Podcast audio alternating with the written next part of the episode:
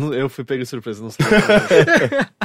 é, vamos lá. É, eu, eu perce- eu percebi, que- porque É, normalmente não, é porque você. eu, eu tava, tipo, pensando em outra coisa. E aí, Daí tipo, o Matheus falou, meio do tipo, caminho. vai, eu, eu preciso falar alguma coisa agora, assim. só que, Viu? tipo... Trava, cara. É, não, só que o lance é que, tipo, a minha coisa número um é que eu tô com vontade de fazer cocô, tá ligado? E eu Ah, não, não, quero não, trazer não, esse não. assunto de novo É, no não. podcast. E você acabou de trazer. E- não, não, ele passou reto, cara, ele passou reto. Mas, é, você cagou nas calças. sim, Você, você que borrou o a cadeira atleta, do o atleta Matheus. francês na marcha olímpica lá. Aconteceu isso? Ele se cagou no meio da prova. E desmaiou. Sério? Eu não É. vi. Ele, tipo, é porque a prova é monstruosa, né? É, são... A marcha olímpica é aquela. É aquela que você tem que rebolar a bunda Sim, enquanto tem que anda e tal. né? Só que é, dura três horas a prova, é isso? Tipo, é Eu mu- não são sei. muitos e muitos quilômetros que os caras têm que andar.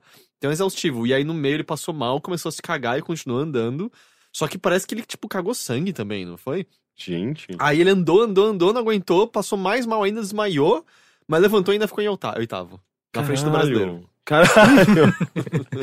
Porra. E, e, e- e justamente o brasileiro fica dando entrevistas, né? Tipo, sempre falando que ele é vítima de preconceito. É, é- Ele da marcha atlética, sério? eu acho que é. Ele é vítima de que preconceito? Tipo, É Porque é, é É um um- homem rebolando, Ah, sabe? tá. E, e as pessoas, é, tipo, todo mundo, aliás, pelo menos, é, eu acho que ele não foi o único atleta que já deu esse tipo de, ma- de matéria falando sobre, é, entrevista, falando sobre isso, mas é muito comum esses atletas, pelo menos aqui no Brasil, serem vítimas de preconceito pelo, pelo, pelo esporte em si, que é basicamente você andar rebolando, É. né? Tipo, fazendo aquele movimento. É, é, tipo, é que é um esporte tão fácil de zoar, tá ligado? Porque ele, é- ele é meio bobo, na real. É, sei lá, é uma corrida, só que com esse movimento específico de pernas. É tipo né? corrida de avô, não é? Que, tipo, tá- só anda meio rápido porque a, tipo, a, o quadril entendi. não permite. É, mas eu nunca entendi você muito nunca bem pode isso. tirar... Um pé. É, tem que sempre ter um tem pé que no ser- chão. Tudo que eu sei de marcha atlética eu aprendi assistindo Malcolm in the Middle. Você também? Sim. Eu não faço É, ideia. aquele, é aquele seriado antigo, Malcolm, que o, o, Ah, tá. Eu, o ator do Breaking Bad era o pai dele, eu esqueci o nome dele agora. O... Tá, eu acho Bryan que. Cranston. É, Brian Cranston. E aí era um episódio que ele ficava fascinado com a marcha atlética e comprava todo equipamento e tal. E começava a praticar loucamente. Eu acho que esse esporte um dia vai, vai ser extinto, porque eu não sei, não sei até que ponto uma criança pode ficar fascinada por marcha atlética. Mas é, assim, se o esporte só existe a cada quatro anos na Olimpíada no consciente coletivo, ele existe. É que nem a árvore que cai sozinho no meio da floresta, sabe? Se alguém pratica marcha atlética sozinho no meio da floresta, ele sai vivo de lá antes de morrer de fome? Olha, se ninguém encontrar um- o, o milionésimo primeiro, segundo, quintilhão de planetas de No Man's Sky, ele existe. Eu tentei cantar a música Star Trek e não saiu. É, eu não. É, gente, um pequeno aviso. Eu havia comentado que havia uma boa possibilidade do nosso Caio Teixeira estar de volta na- na- no episódio de hoje em diante. Ainda não foi possível. Ele está de volta em solo brasileiro. Porém, ele tá ferrado com um monte de outras coisas. Detalhes que eu não entendo. ah, Detalhes, alguns que eu não perguntei a ele. E outros, sei lá, que concernem a Riot lá dentro. Pelo que eu sei, ele tá, tipo, é um emprego novo, ele tá se adaptando a uma nova rotina. Ele tá tendo que reajustar algumas coisas. Ah, ele vai estar de volta em breve. Quem acompanha o site, não só o Bilheteria, viu que ele estava no, no, no último. É, ele existe ele ainda. existe, ele estava no último Sexta Show jogando Overcooked com a gente. Ele não foi. É, não é um, um- um- golpe, né? Tipo, não é igual o lance da, da Marina Joyce lá, você lembra? É, sa- save, save Caio Teixeira. né? Save Caio- Ela não É, foi, não. ele, ele não foi sequestrado. Não sei, procura as ele mensagens não tá- subliminares é, ele na não tá transmissão. dando, dando mensagens de save me.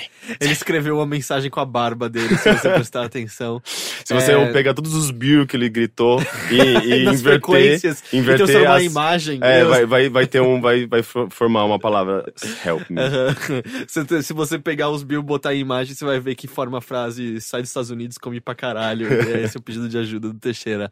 É, mas enfim, ele em breve vai estar de volta. Enquanto isso, eu continuo aqui comandando esse podcast, apesar do que eu, eu acho que o Henrique devia comandar esse podcast. Eu não tenho capacidade. Eu Você não tem tenho nem voz hoje direito, cara. Só, faz- só você acha que ela tá rouca, ela tá normal. Eu vou tentar fazer um. Eu não sei nem como se Falsete. chama isso. Mas eu vou sair do grave pro agudo, pra você ver onde vai parar. Vai Tá. continuar no grave, Você ó. vai fazer um espectro. Ó. Não, Como não, faz, melhor? Eu vou fazer de novo. Ó, ó. Não, eu não consigo. Isso é muito ridículo.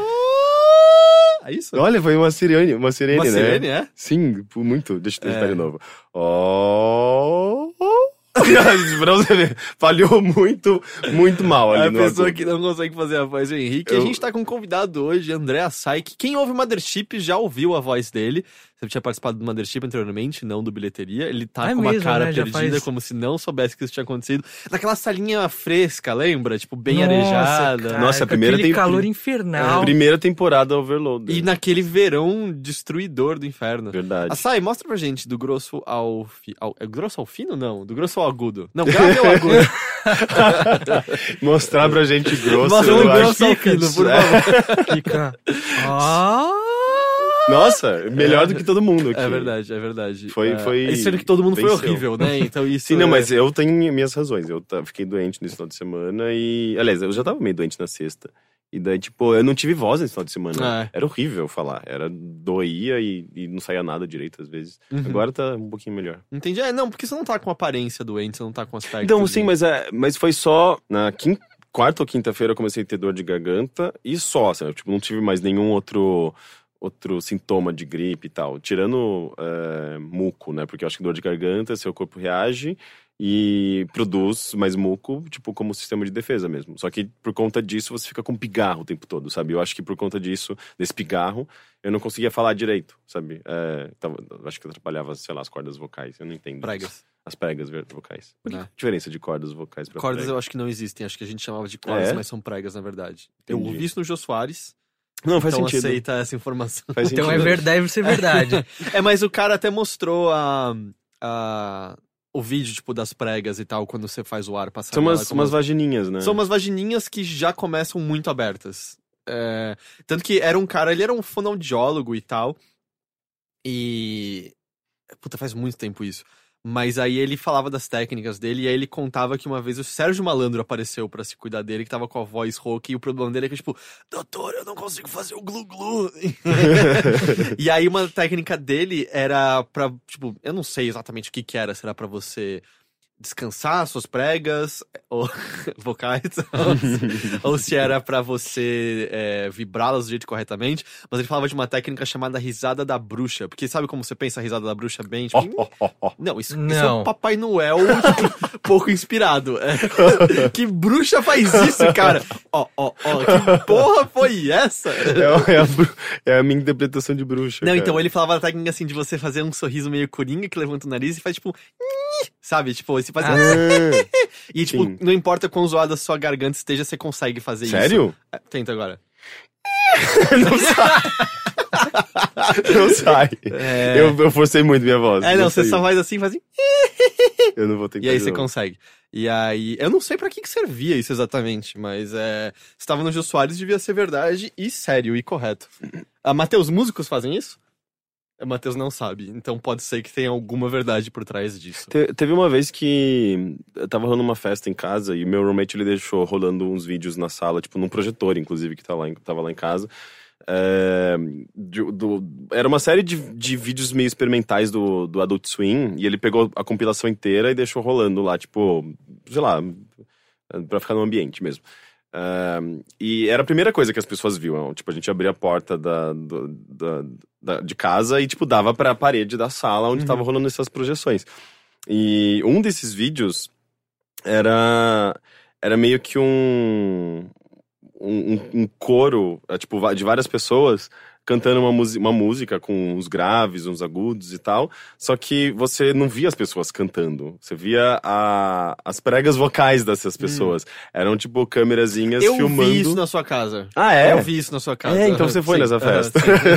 Então, e o lance é que era tão bizarro aquele vídeo. Eu, na verdade, é bonitinho depois quando você entende e, e- e sabe o que tá acontecendo. Mas quando se, se você simplesmente chega na casa de, al- de alguém e vê umas coisas abrindo e fechando, parecendo uns cus. Exato, eu acho. sabe? Ah, ok, a suruba vai demorar pouco pra acontecer agora, porque. É, é- chega a ser vulgar, assim, de tão bizarro.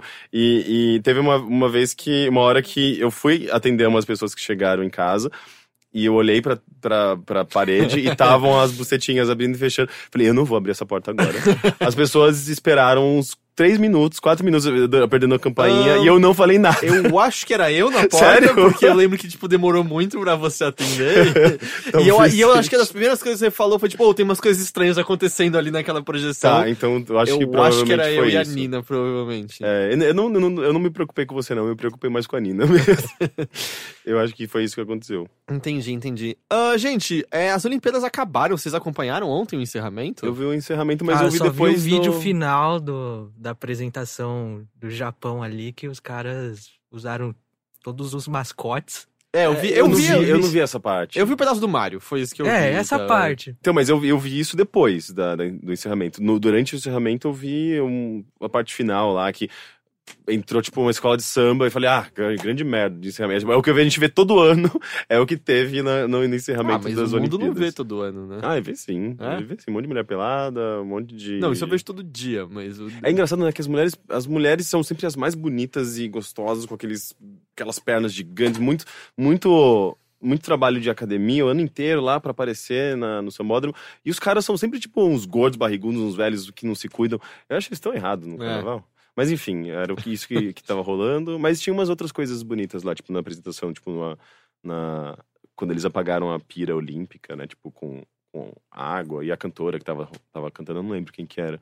Mas foi, foi, foi bonito. Entendi, entendi. É, eu não assisti, eu não assisti isso. Não, também. eu só vi a parte dessa parte do videozinho porque É, mas- teve no Twitter assim, nossa, apareceu o Mario. Não, mas foi, foi incrível, tipo, completamente surreal, né? Tipo, o primeiro-ministro do Japão, que você imagina que é um homem sério, sabe? Tipo, que não vai, tipo, jamais apareceria usando uma roupa de Mario. Mas isso que é muito foda, né? Tipo, tem toda uma, uma narrativa pra ele entrar no cano, porque senão ele, ele chegaria tarde, ele vira o Mario, e o Mario atravessa. Você viu que o Mario destrói o planeta, basicamente, Sim, né? ele, tipo, destrói o núcleo da Terra. É um pra- cano que vai perfurando até sair no rio, e daí, daí sai o primeiro-ministro. Eu fiquei imaginando, tipo, e a Dilma de, de Mônica? De quando a gente Mônica, é. Faria o, muito O sentido. Temer do quê? De cebolinha, de cascão, né? Não, de cascão não, de Capitão Feio. É, ok. É, De. Capitão Porque não tem nenhum personagem. Tipo, a, a Dilma, ela usa vermelho o tempo todo. É, E então. ela é meio... Tem um dentinho. E né? ela é, sei lá, parrudinha que nem a Mônica. Sim, tipo, sim, combina. seria Eu muito- não sei qual personagem perfeito. combina com o Michel Temer. É, tirando o Capitão Feio. ou Nicodemo, não sei. Quem que é Nicodemo? É um personagem muito antigo do Maurício de Souza. Eu não faço a menor ideia quem que seja. Ah, o Mas- garotão, tipo, que nunca aparece. Quem que é esse? É um personagem que todo mundo acha que só existe na imaginação do Cebolinha, porque ele nunca aparece, e quando aparece pro Cebolinha é só um pé. Mas o meu comentário é só o do nunca aparece. Sim, isso parece bom. É, A gente podia ter feito um mais fácil, então, penadinho, porque parece que ele é um fantasma. Sim. Pode ser? Ahn, pois é, então eu também acompanhei muito pouco. Eu acompanhei só um pouquinho pelo rádio, porque eu tava na rua pegando Pokémon com a minha namorada. E o presidente do Comitê Olímpico Brasileiro resolveu falar coisas em português e depois falar coisas em inglês. Sim, foi. E ele claramente não domina o inglês, ele não devia ter feito isso, porque em certo momento, dentre as várias coisas incorretas que ele falou, ele virou e disse. Porque o, o verde e amarelo da bandeira representa a, a, tipo, a, a cultura, as, as várias culturas do Brasil. E aí em inglês ele, cause the colors green and red. Isso, pera, quê? Não, red não é amarelo, não, cara. Essa cor não tá certa, não. É, então, tipo, foi meio estranho. Esse foi, acho que Ele é petista. Uh, Não, eu acho que só, só não terminou o Red Balloon dele lá mesmo. E aí, aparentemente, também tiveram gafes incríveis com apresentadores na televisão. Parece que na Band alguém comentou que o Mario é um desenho animado que já fez muito sucesso. Meu Deus. Sabe, no longínquo passado, assim, quando o Mario fazia sucesso, em vez desse has-been que ele é hoje em dia. Não, mas a merda de ver coisas das Olimpíadas, assim, tipo, pela, pela TV é que você tem que lidar com a porra dos comentaristas, né? Que é um saco. Bom, eu assim. nunca vi Olimpíada ao vivo e provavelmente vou morrer sem ver, então eu não sei como é ver de outra maneira. Ah, eu vi porque meu namorado, meu namorado falou, tipo, ah, vamos ver, tipo, senão eu nem, se não fosse por isso eu não teria visto, eu também não vou atrás. Mas é, os comentaristas, eles, eles são, sabe quando o, o Douglas Adams fala no Guia do Mochileiro das Galáxias que os seres humanos fazem comentários sempre muito é, é, óbvios, sabe? Tipo, vê uma flor amarela, fala, olha uma flor amarela, sabe?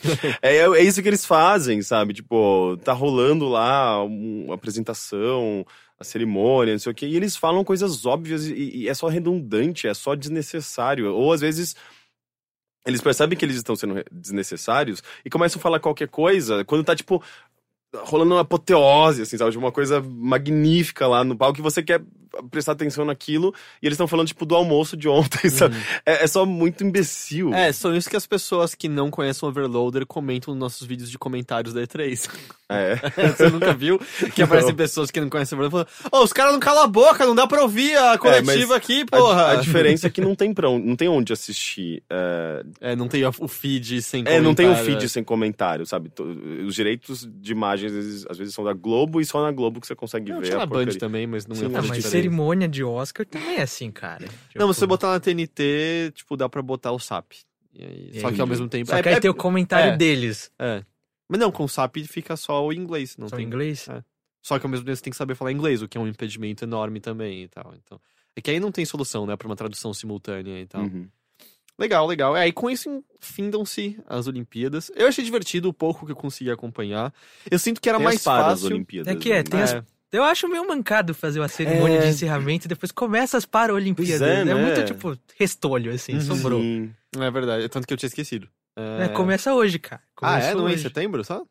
Não, não começou sei. hoje, acho Começou que agora. hoje? É, Eles começam logo em seguida, assim. Entendi. Eu, eu admito Nossa, mas que, que... deprê, né? Tipo. É, restei. É, é, tipo, é o que eu sou, sabe? Tipo, dá muita impressão que, tipo, eles, eles são.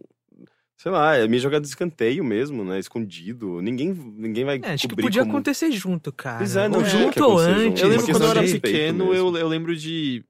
Sei acompanhava muitas Olimpíadas, acabava, e de repente no noticiário, uma semana seguinte, é.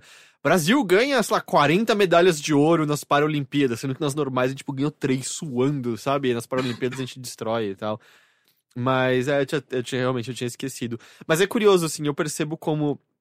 Na época em que era mais comum ter em casa a televisão como pano de fundo, sabe? Tipo, Não importa o que você tá fazendo, tem a televisão ligada lá era mais fácil de acompanhar diversas coisas das, das Olimpíadas, assim. Hoje em dia eu acho bizarro ter televisão no quarto que você vai dormir, por exemplo, então eu não. é- foi bem mais. Eu, eu acompanhei bem mais quando eu tava visitando meus pais, sabe? Do que, do que no dia a dia durante a semana. Eu acho que eu vi mais jogos na padaria É, e- faz do, que, do que em casa. É que eu Mas- só acompanhei porque no trabalho tinha um telão. É, então, Uhum. Eu Eu lembro, na época do, na época do IG, eu assim. assisti um monte de jogo da Copa porque tinha uma televisão ligada lá o tempo todo. Então. E qualquer desculpa pra não trabalhar é uma boa desculpa, não é? Mas eu pretendo, sei lá, voltar a ter TV em breve, porque. No quarto? Não, não, no quarto eu já tenho. é, mas é mais pra jogar mesmo. Deixo ligado no, no computador, eu posso jogar Steam se eu quiser também. Mas é. Mas, tipo, TV ligado na TV aberta ou TV a cabo, sabe? Porque. Eu não, eu não sei. eu- é, é- é boa a sensação, às vezes, tipo, de ficar deitado no, no sofá e assistindo alguma coisa. Não sei, tipo, não sei se é porque me remete a um passado no qual eu era uma pessoa mais tranquila e fazia isso com mais frequência. Mas eu não sei, eu, eu acho que eu tô, tô interessado em voltar. Até porque, tipo, você tem contato mais com ah, ah, as coisas que as pessoas estão comentando, você se integra mais ao mundo ao seu redor, talvez, sabe? Eu entendo. Eu assisti as primeiras duas temporadas de Masterchef e era muito divertido fazer parte da conversa no Twitter. E agora, tipo, quando dá uma terça-feira, eu vejo, por que, que as pessoas estão falando? Ah, é, Masterchef, é, é verdade. Uhum. Mas é, eu entendo isso. Só que, não sei, o ritmo mudou, exatamente o que você fala. Eu não consigo mais ver uma situação na qual dá pra. Ah, eu tenho duas horas fazendo nada. Deixa eu me jogar aqui e fazer alguma coisa. É bizarro, né? É, durante a semana eu não consigo fazer isso, mas final de semana eu quero fazer.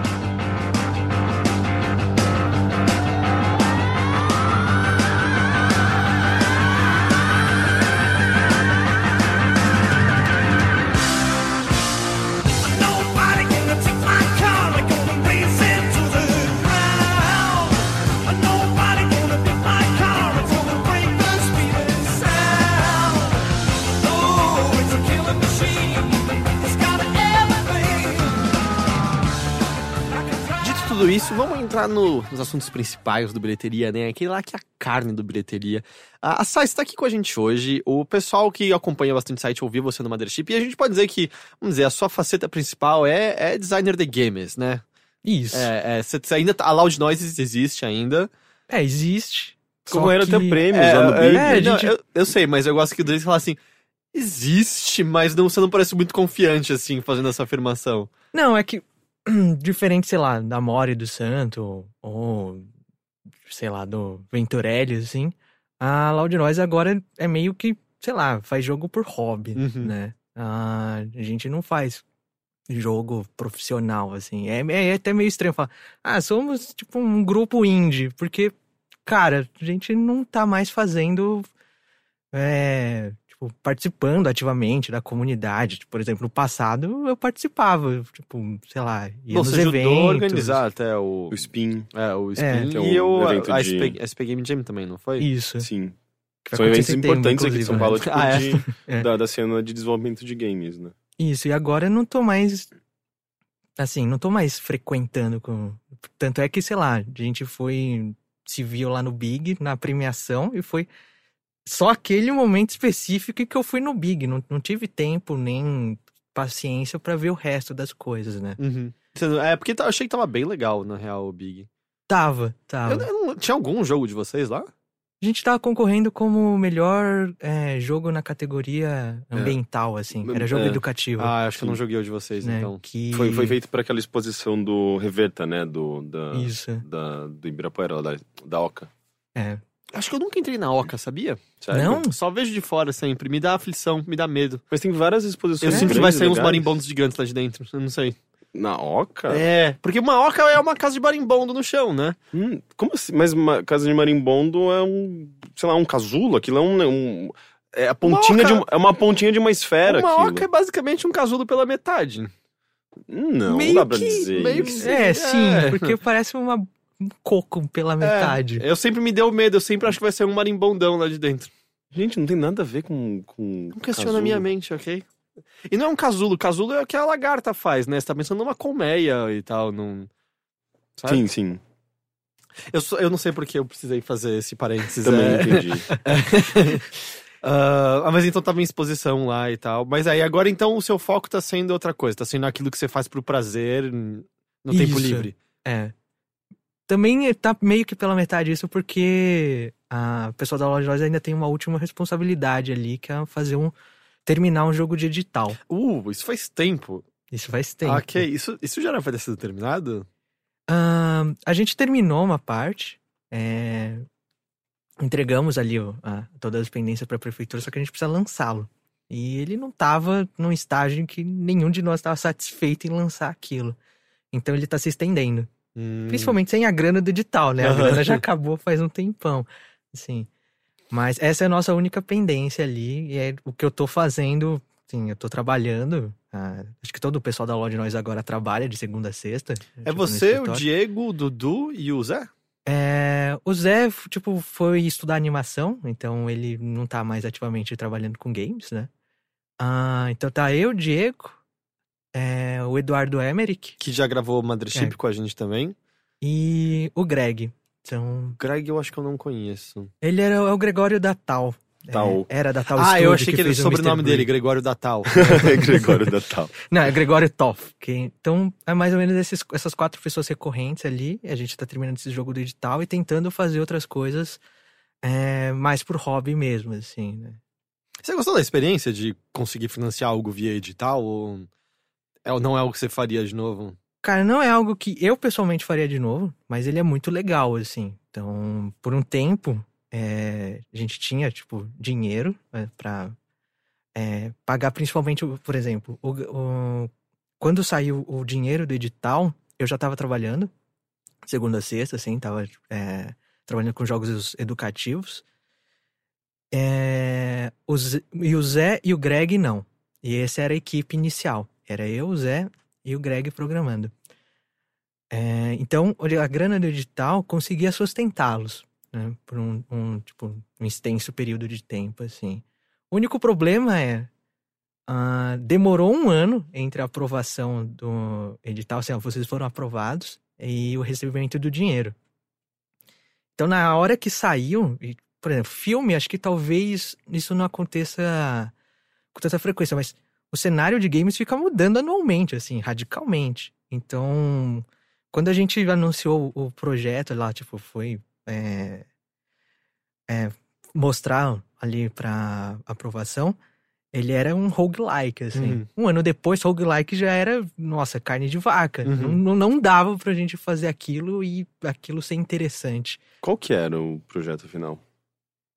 Ele é o projeto mais estranho que acho que já É deve um, ter é um passado. roguelike assim. educativo?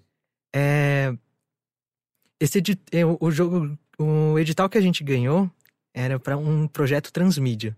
Então é- era pra gente fazer um jogo baseado em uma propriedade intelectual anterior. No nosso caso era um desenho animado. E a gente ganhou e o desenho animado estava sendo tava em pré-produção. Esse- ele, você pode falar o nome ou não pode? É, se chama Capitão Drissen, né? Não Ele é uma conheço. propriedade intelectual ah, da Um Filmes, que é um, um- tipo uma produtora. É, e o dono, ele era, tipo, um- ele é um veterano, assim, né? Ele trabalhou no Boom, por exemplo. Então, cara, já... É Cal Hamburger o nome dele. Não. Então, ele estava em pré-produção e ele pertencia a outro edital. Ele tinha sido nascido a partir de um outro edital de animação.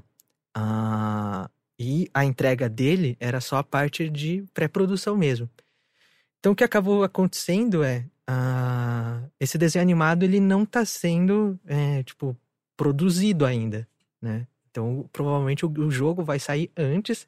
Então, é um projeto transmídia em que o jogo tem que introduzir o universo antes do desenho, né? Só que a ideia nasceu do desenho animado, então nós estamos presos à ideia do cara, Uhum. Assim. Então a gente tem várias limitações, não é um projeto em que eu posso, assim, rasgar, tipo, todo a, a, todo o universo, assim, e começar alguma coisa do zero, né? E a gente tem essa parte em que a gente depende de, tipo, de um, um- tem uma propriedade intelectual ali que tá sendo feita, a gente tem que inventar bastante coisa, porque o desenho animado não surgiu, então não Uhum. tem um universo, tipo, estabelecido, só tem algumas ideias. E é, tem, teve esse lance, né? De tipo, aprovou em 2014, acho que 2013, e a grana só veio no começo de 2015. Então até lá, tipo, a gente teve que ah, modificar bastante coisa de, de gameplay do projeto. E aí eu decidi fazer um RPG, cara. Uhum. Então, o que foi uma péssima ideia, assim. Uhum. Ele é tipo, fazer um RPG bem complexo. Ah, teve bastante aprendizado também, então foi um negócio. Cara, um jogo educativo que educou os designers. isso. E ele não é exatamente educativo, ele tem um pano de fundo educativo, meio na veia, tipo, sei lá, Capitão Planeta, assim, só que com menos, tipo, lição no fim, assim. Aquela lição antidrogas que aparece no fim do- dos desenhos animados não tem aquilo, né? Ele, Ele tem. incentiva você a usar drogas, na verdade. Podia ser, né, Podia. cara? Ia ter mais cara de Loud É, Noise é- se é um jogo educativo porque, tipo, você chega na fase, tipo, aprendendo a apertar seu baseado. E aí tem um passo a passo sobre como você Ah, fazer. considerando os desenhos da Cartoon Network, não tá muito longe disso, é, né? é verdade. Não. E foi a primeira vez em que eu tive, tipo, um. um- um- tava fazendo um projeto de jogo em que tinha dinheiro. É, a- tipo, eu tava se pagando a- as pessoas. Só que esse projeto foi realmente, tipo, bem problemático na questão de arte, assim. No meio da. a- assim, três meses depois que iniciou o projeto, o Zé saiu, né? Ele foi fazer outras coisas, ele tava com outras pendências. E aí a arte teve que começar do zero com outros artistas. Esses outros artistas saíram, então teve que começar do zero. Então foi desperdiçando muito dinheiro com pessoas que entravam e saíam do projeto, né? Ah, então nem sempre, por exemplo, aprendi que nem sempre ter dinheiro significa que tipo o cara vai ficar até o fim do projeto e tem esses retrabalhos assim, né? É difícil também encontrar uma outra pessoa que consiga tipo seguir o mesmo estilo da pessoa anterior. Eu não consegui, então teve que tipo muito trabalho foi desperdiçado durante o processo, assim. Mas estamos aí, né? Mas Tá. a animação, afinal de contas, Isso saiu. sempre- você sabe que tipo, as coisas não estão boas quando você termina É, né? com a história. Mas estamos aí, né? É, ainda não tomei nenhum tiro. É, o meu marca-passo continua funcionando, falha só de vez em quando. É, ainda tem coisas que não estragaram em casa. E a minha mãe, ah, às vezes, ainda me liga. Mas é, tamo aí, tamo aí. A animação, Nossa, tá chorando a um pouco, né? enfim, tá. Escorre uma lágrima aqui. Ela chegou a ser lançada, a animação em si. Não, Não, vai sair depois. Né? ela vai sair depois. Mas o jogo tem que sair primeiro pra, pra animação sair. Provavelmente no andar em que tá sendo a produção, o jogo vai sair antes da animação, Uhum. né? A animação tá ali também enfrentando outros problemas específicos do edital deles, né? Que- Mas eles também estão aí, sabe? Tão aí. Estão aí.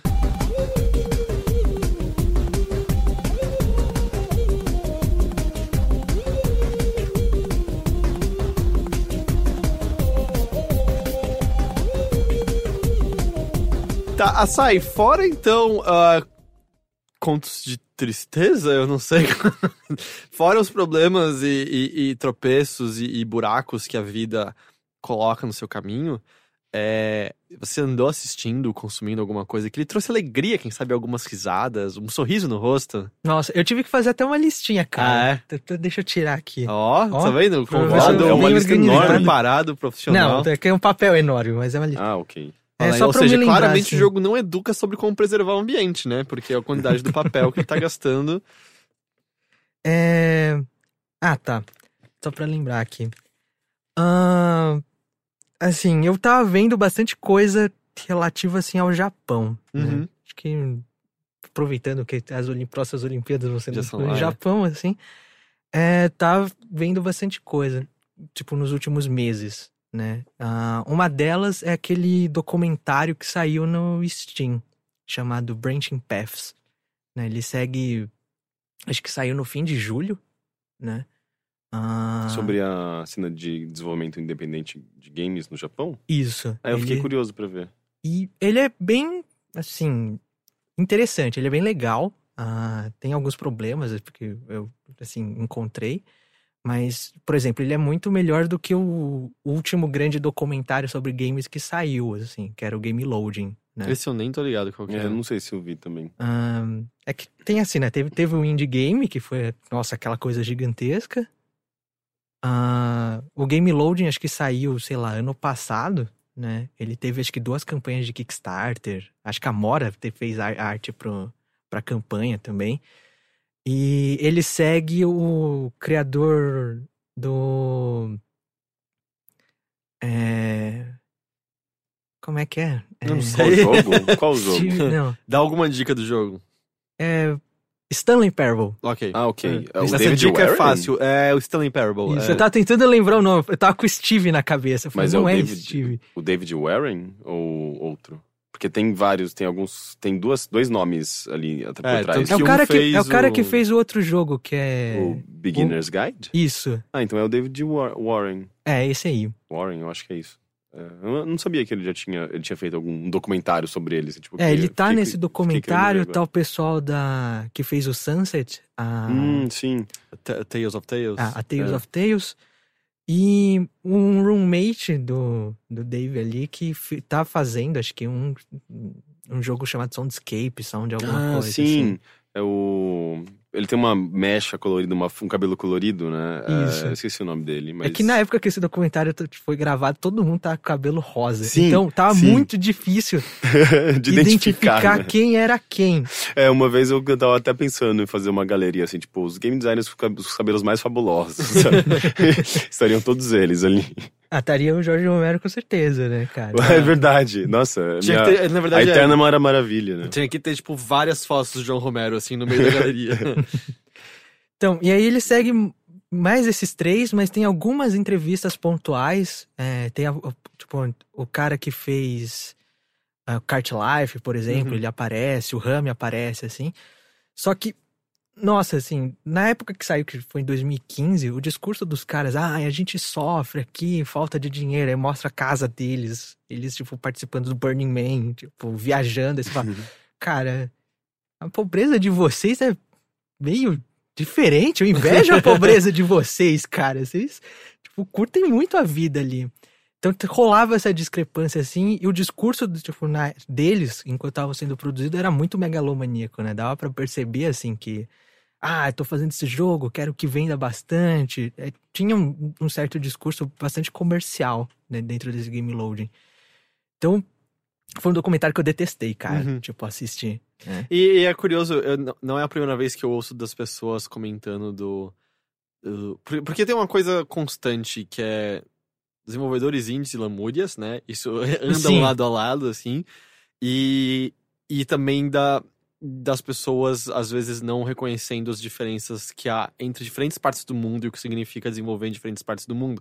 Tanto que o próprio pessoal da Tale of Tales e outras pessoas de alguns países nórdicos que é ah, a gente tá arriscando tudo, fazer isso aqui, é tudo ou nada, se não vender o estúdio fecha. Você, caramba, mas. E aí, o que você vai fazer? Ah, não, aí eu tenho assistência do governo de boa, pra moradia, pra comida, pra não sei o que lá. Tipo, ah, então. não é um risco de verdade, de verdade mesmo, sabe? Se tudo der errado, você tem 10 colchões te aparando, sabe? Não Sim. é.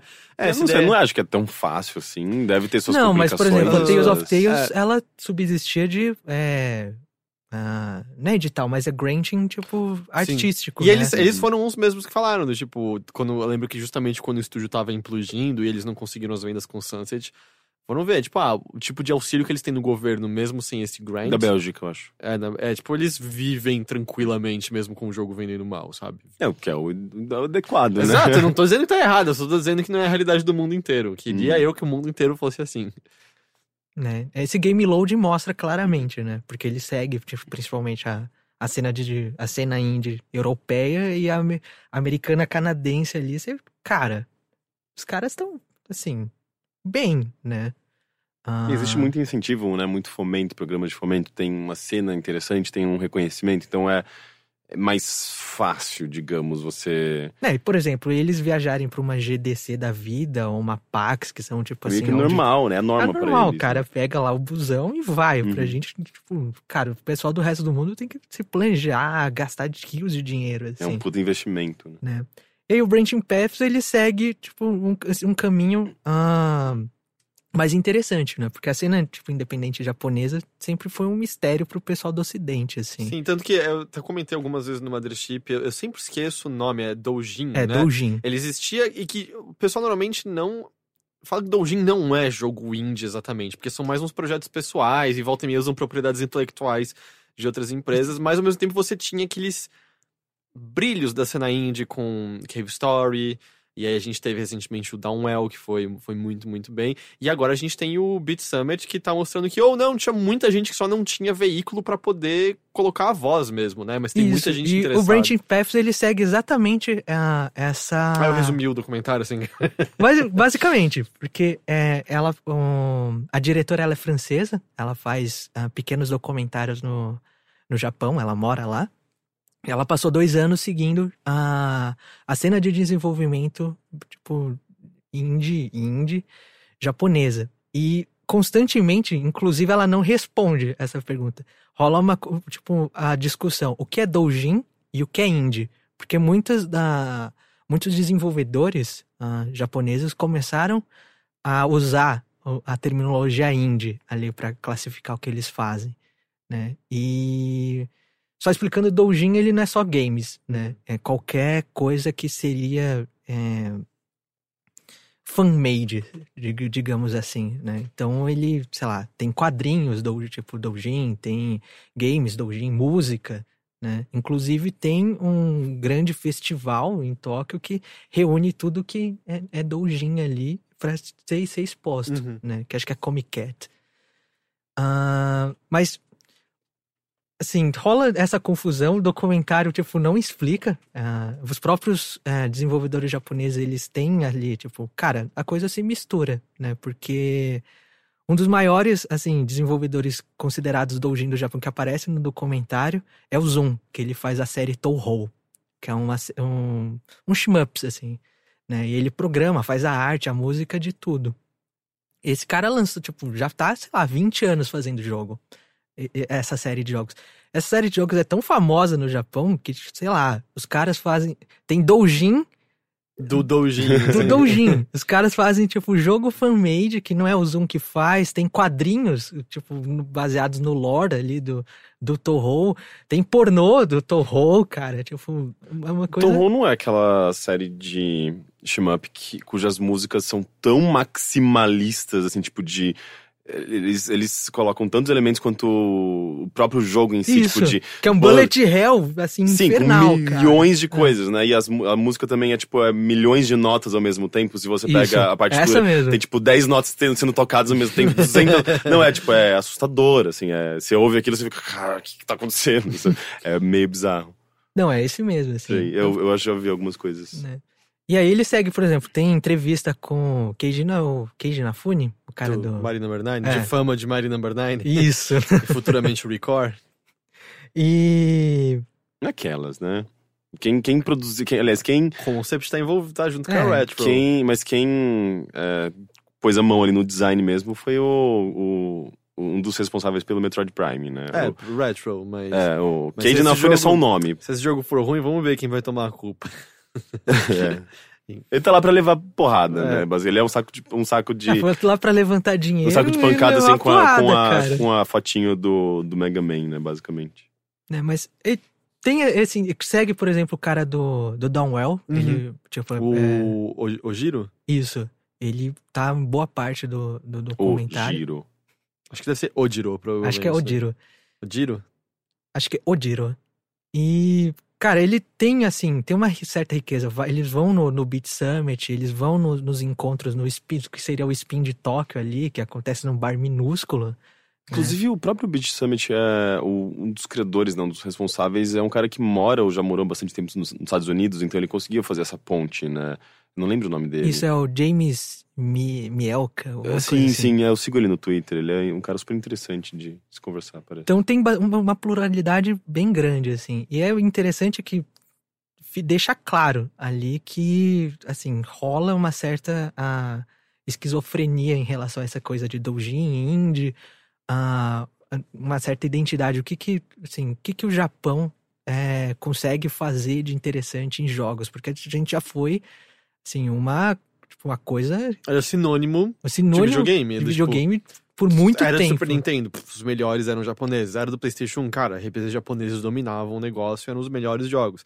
Apesar que é nessa época que você começa a ver no PC, no, no- especialmente no Ocidente, já, tipo, coisas começando a surgir. Aí acho que no PlayStation 2, você ainda era PlayStation 2, é. Começa a ver as brigas meio lado a lado, e aí, tipo, era 360 e PlayStation Mas- 3 mas é era engraçado- dominado pelo Ocidente. E Tipo, PC, é, tipo, é engraçado PC que PC nunca foi, assim, uma coisa grande no Japão. Jogos de PC Sim, nunca, nunca tanto é que, é, se você fosse ver, tipo, o cenário de PC nunca foi dominado pelo, pelo, por jogos japoneses. Jogos japoneses era uma puta exceção, assim, no PC desde os anos 80, 90. E mercados como, tipo, a Europa, por exemplo, é, onde o PC era muito presente, né? Tipo, as diferentes variações de PC lá, o Amiga, Commodore e tal. é, tinha um desenvolvimento muito grande, né? Tipo, da, dos estúdios locais. E, é, sei lá, tipo, pra quem acom- acompanhou o PC mesmo, foi vendo que, na verdade, os, os melhores jogos de PC dos anos 90, eles começaram a, a, a chegar num ponto em que eh, as pessoas cla- classificavam eles como coisas muito melhores do que já, já existia no nos consoles. Tanto é que eles começaram a mig- migrar para os consoles, né? Elder Scrolls migrou do PC para os consoles, Deus Ex, todos esses jogos grandes, jogos mais complexos, eh, começaram a partir do PC para o console e foi meio que. eh, eu não sei, tipo, era, era curioso, né? Tipo, aquilo que era considerado americano, que havia me- de melhor do game design americano, sa- saiu do PC e foi pro console, né? Tipo, e, e o console no- nos anos 90, quem dominava mesmo era, tipo, o Japão, né? Eh, tem tem um, um trajeto interessante, assim, tipo, de como essa eh, a fluidez dessas, dessas, dessas linhas diferentes, né? E, tipo, a nacionalidade, de onde, de onde essas coisas vieram. Então, aí, é. E é legal que um dos comentários, assim, cara, ah, o Phil Fish, por exemplo, falou, né? Ah, o pessoal do Japão ali só, agora só faz porcaria, assim. Eles colocam aquele comentário que Não. ele fez no... acho só- que nem tem filmado esse comentário. Não, né? Mas. E todo mundo, tipo, foi controverso porque qualquer coisa que o Phil Fish dissesse seria Sim. controversa. Mas era muito compreensível, especialmente naquele momento, você olhava e, tipo, o Japão tava só correndo atrás do que o Ocidente tava fazendo, que era justamente o momento que você olhava e os jogos perderam personalidade, né? Eles estão tentando imitar os jogos de tiro, tentando imitar os jogos de aventura, e justamente aquilo que era genuíno e legal tava sendo tava sendo deixado pra trás, parecia. Tanto que foi uma deliciosa surpresa. é, você vê um Metal Gear Solid 5 ser tão bom quanto ele é. É? Sim, Ele ao é, mesmo tempo em que ele ainda mantém aquela coisa meio específica que só o Japão poderia produzir, sabe, de alguma forma. Por isso que é delicioso ver uma figura como o Swery ganhar uma certa proeminência, por mais que o D4 tenha ido terrível em vendas e tal, mas você olha pro, tipo, pro texto dele e fala, cara, é só essa cultura que poderia produzir esse texto. E talvez só esse indivíduo dentro dessa cultura, pra ser justo, mas, tipo, não funcionaria, sabe, em outro lugar do mundo. E é delicioso que você possa receber essa, essa pluralidade de novo. Então, mas aí o pessoal do Gin eles falam, mas a gente nunca deixou de produzir as coisas, ah, assim, especiais. É que ficou preso aqui Uhum. por muito tempo. E na, na nossa, tipo, na mentalidade do Gin, tudo bem, porque a gente produzia mais por hobby e diversão do que por qualquer outra coisa. E agora com esse pensamento índio de tipo ser mais comercializado, essas coisas, E os consoles abertos É, pra receber eles todo tão- mundo. tentando correr atrás, só que eles falam: será que se a gente adotar essa mentalidade indie, ah, a gente vai perder é, isso que torna tipo os nossos games tão diferentes? Uhum. Se a É gente porque começar esses- a correr atrás desse método de. Ah, Se fizer fazer, os né, números das vendas e Isso. tal. é. será que a gente vai perdendo tipo, essa? Aí termina aí, né, o, o, o documentário. Só que é, é muito interessante porque, assim, você nota uma, tipo, por exemplo, no, Game Loan, você nota uma certa arrogância, assim, ah, por parte dos desenvolvedores. Cara, o que eu faço é especial, eu quero mudar o mundo. O desenvolvedor japonês é o completo oposto. Tipo, os caras, ah, fiz aqui uma coisinha, e- eu, assim, fiz por hobby. Ele tem, assim, é uma outra mentalidade. Uhum. Você, assistir um seguido do outro, assim, você nota ah, claramente a diferença, tipo, de mentalidade, assim, no, no- no fazer, em como ah, as filosofias, tipo, de, de produção, assim, do ocidente e do, tipo, do oriente, né? Até porque eu acho que o, o game designer que atinge algum grau de sucesso e tem o jogo coberto pela, pela imprensa e é comentado e tudo mais, ele, ele. Eu acho que ele se sente reconhecido, va- valorizado e, e rola um pouco de. de acho que depende de indivíduo, para indivíduo, né? Mas. eh, eu acho que o cara que. Justamente, o desenvolvedor anônimo que não sabe, ninguém sabe quem ele é e tudo mais, ele vai ser muito mais é, humilde ali, né? Tipo, ele não vai perceber, talvez, essa. Não sei, tipo, ele não vai ter um ego grande como talvez um, um desenvolvedor americano que tem esse reconhecimento, né? Então acho que fica isso bem claro, né? Tipo, é um grupo anonimado, tá se mantendo no anonimato, e um outro grupo que busca um certo grau de sucesso, porque a gente já tem esses nomes, né? Que são eh, celebrados. Eu acho que todo desenvolvedor independente, de certa forma, quer atingir esse certo status. Né?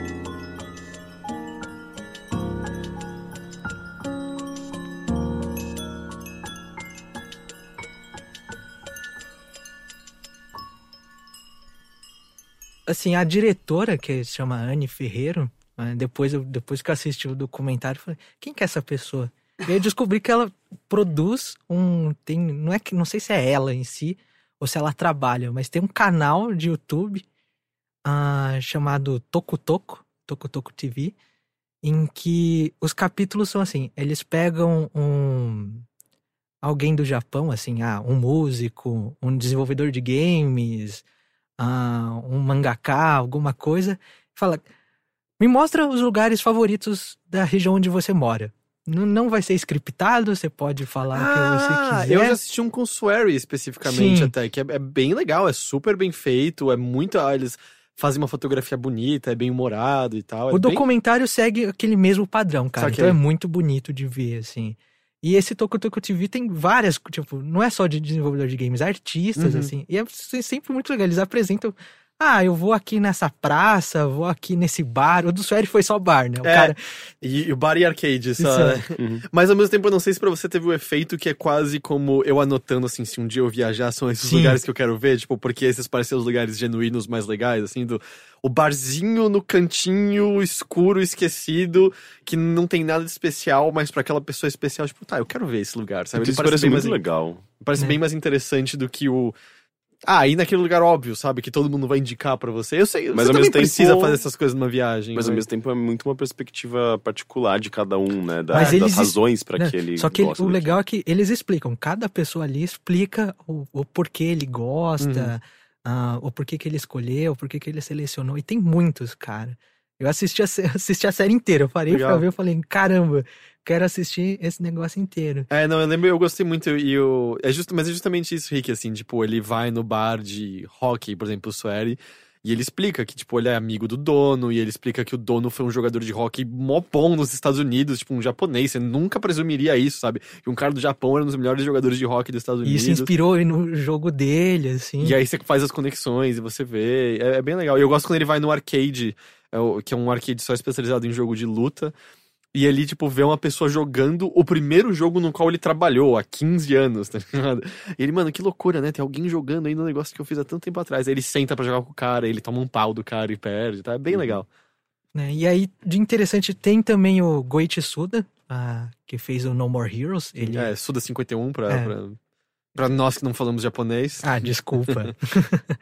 que segue a, a visita dele em Tóquio, o, o, estúdio dele. É bem legal que ele fala, cara, ah, trabalhava, tipo, como logi, tipo, vendedor de, porta em porta, usava, tipo, viajava bastante de carro, ele sempre parava aqui, aí ele para num lugar em que é pra... É que aqui não vai existir, mas é um lugar específico pra você rebater é, bola, com, tipo, Hum, beisebol. nos assim. Estados Unidos tem também, né? É. Com a- nas gaiolas, assim, não é? Isso.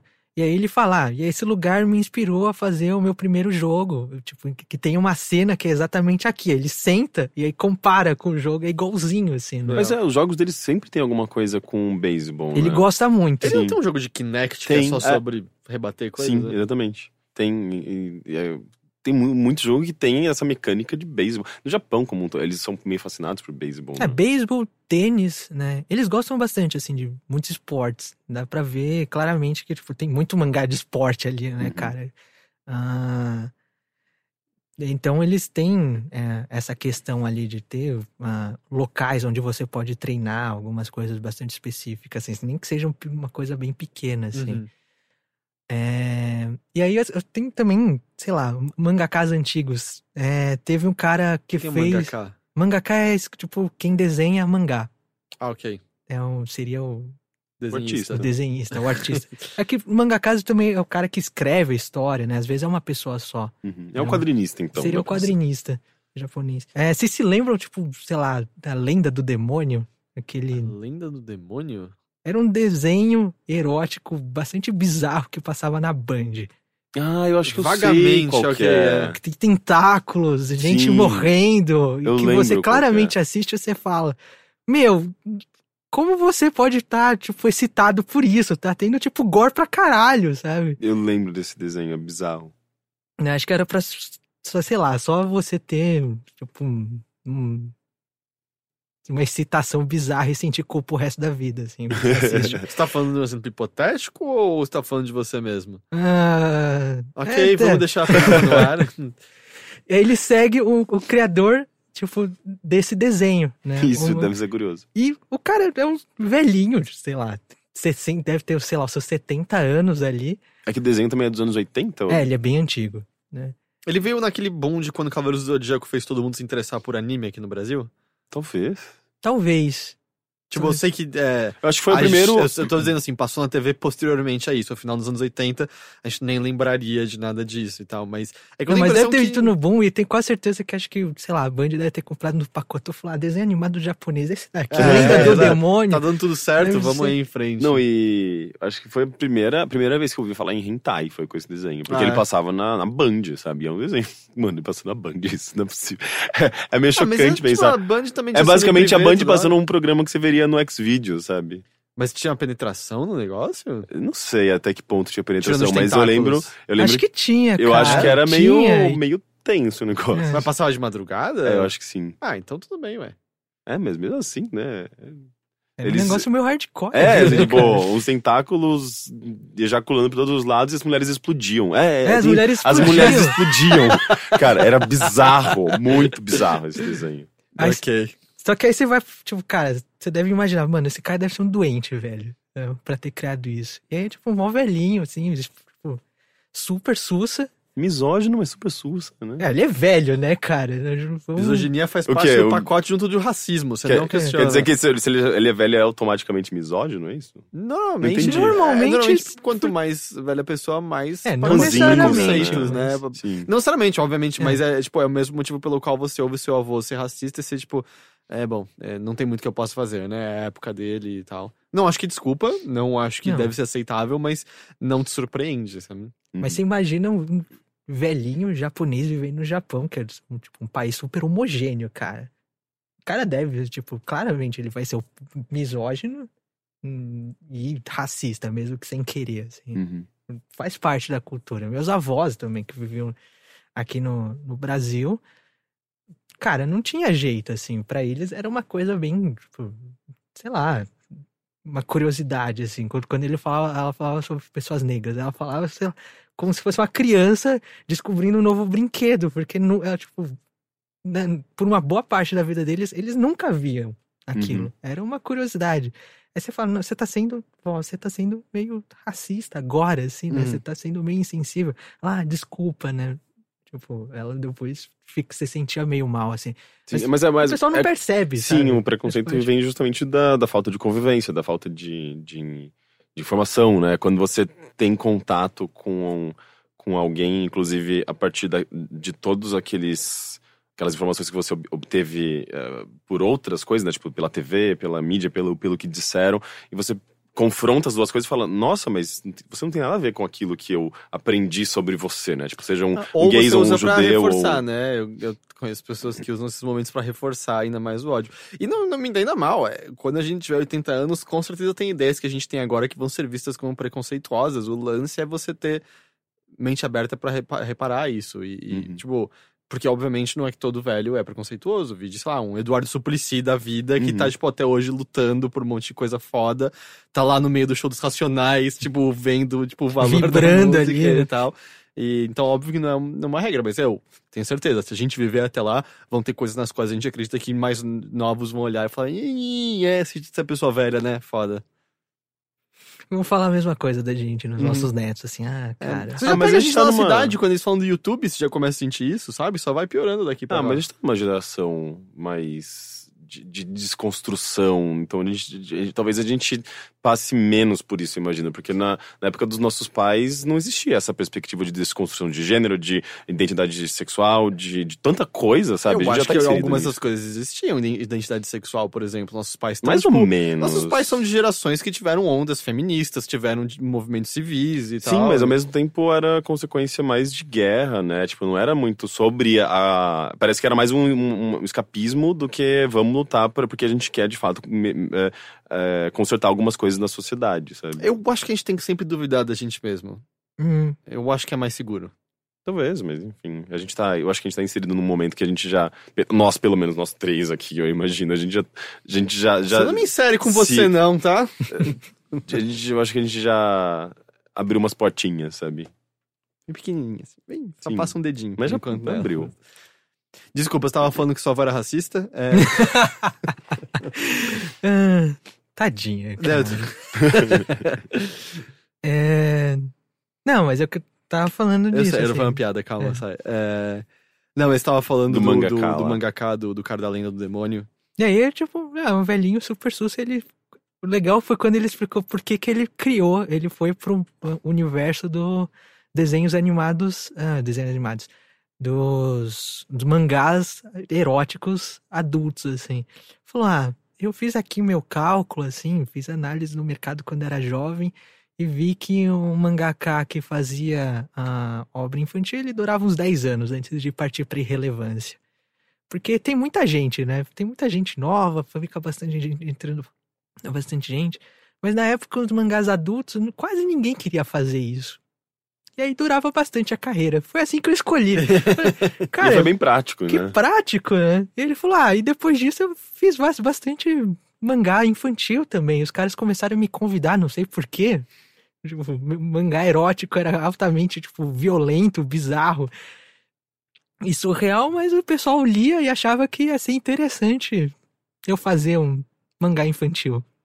Né? É igual a Madonna escrevendo um livro pra criança, sei lá. Igual a vocalista do Evanescence gravando, É, gravando. um disco infantil. Ah, é? Você não viu isso? Não. Ela, tá vestida gravando. com uma saia de patinhas, É, toda tipo, colorida. Ela podia ser apresentadora de um programa infantil. Não que Evanescence tenha sido darks em qualquer momento de verdade, mas tipo, foi só tão darks quanto, sei lá, os livros da Anne Rice. Mas, é, mas é, é engraçado de qualquer maneira. E ele, ele- uma das partes ele entrando, tipo, é, ah, esse aqui é onde você pode comprar os brinquedos eróticos. É minha loja favorita de toca.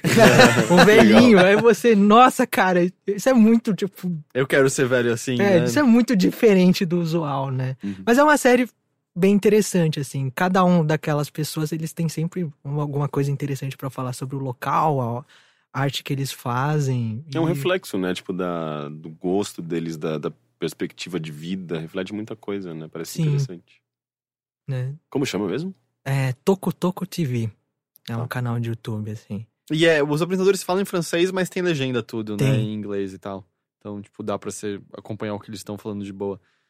Da hora, da hora. É, eu preciso assistir mais coisas. Eu lembro que eu gostei bastante do episódio do Swear. E é um conteúdo, tipo, bom, bom mesmo, assim. é. Da hora. Toco, toco, bom, bom.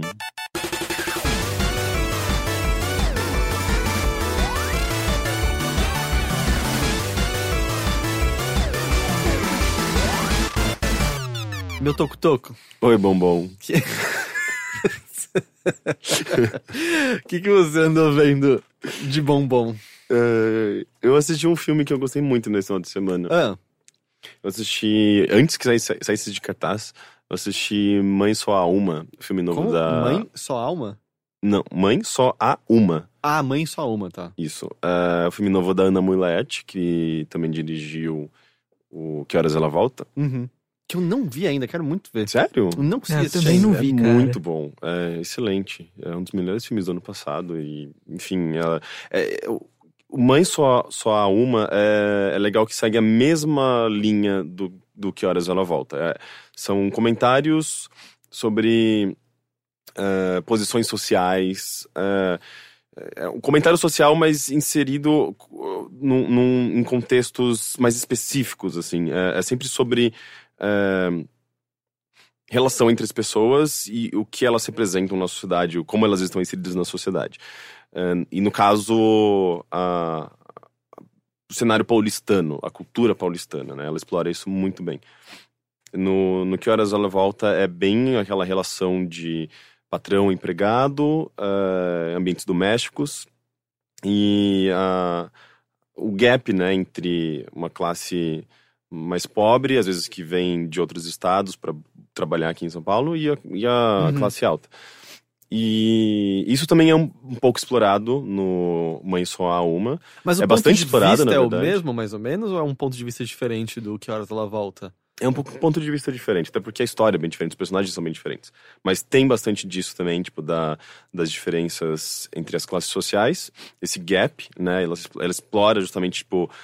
Porque no- em ambos os filmes você tem ah, personagens de, de, de uma perspectiva de, um, de, uma, de uma classe média baixa ou uma classe mais, mais baixa, que, de, de alguém que mora na periferia, e esse clash com alguém que mora num bairro chique, alguém com dinheiro, ah, que já vem com uma família mais abastada.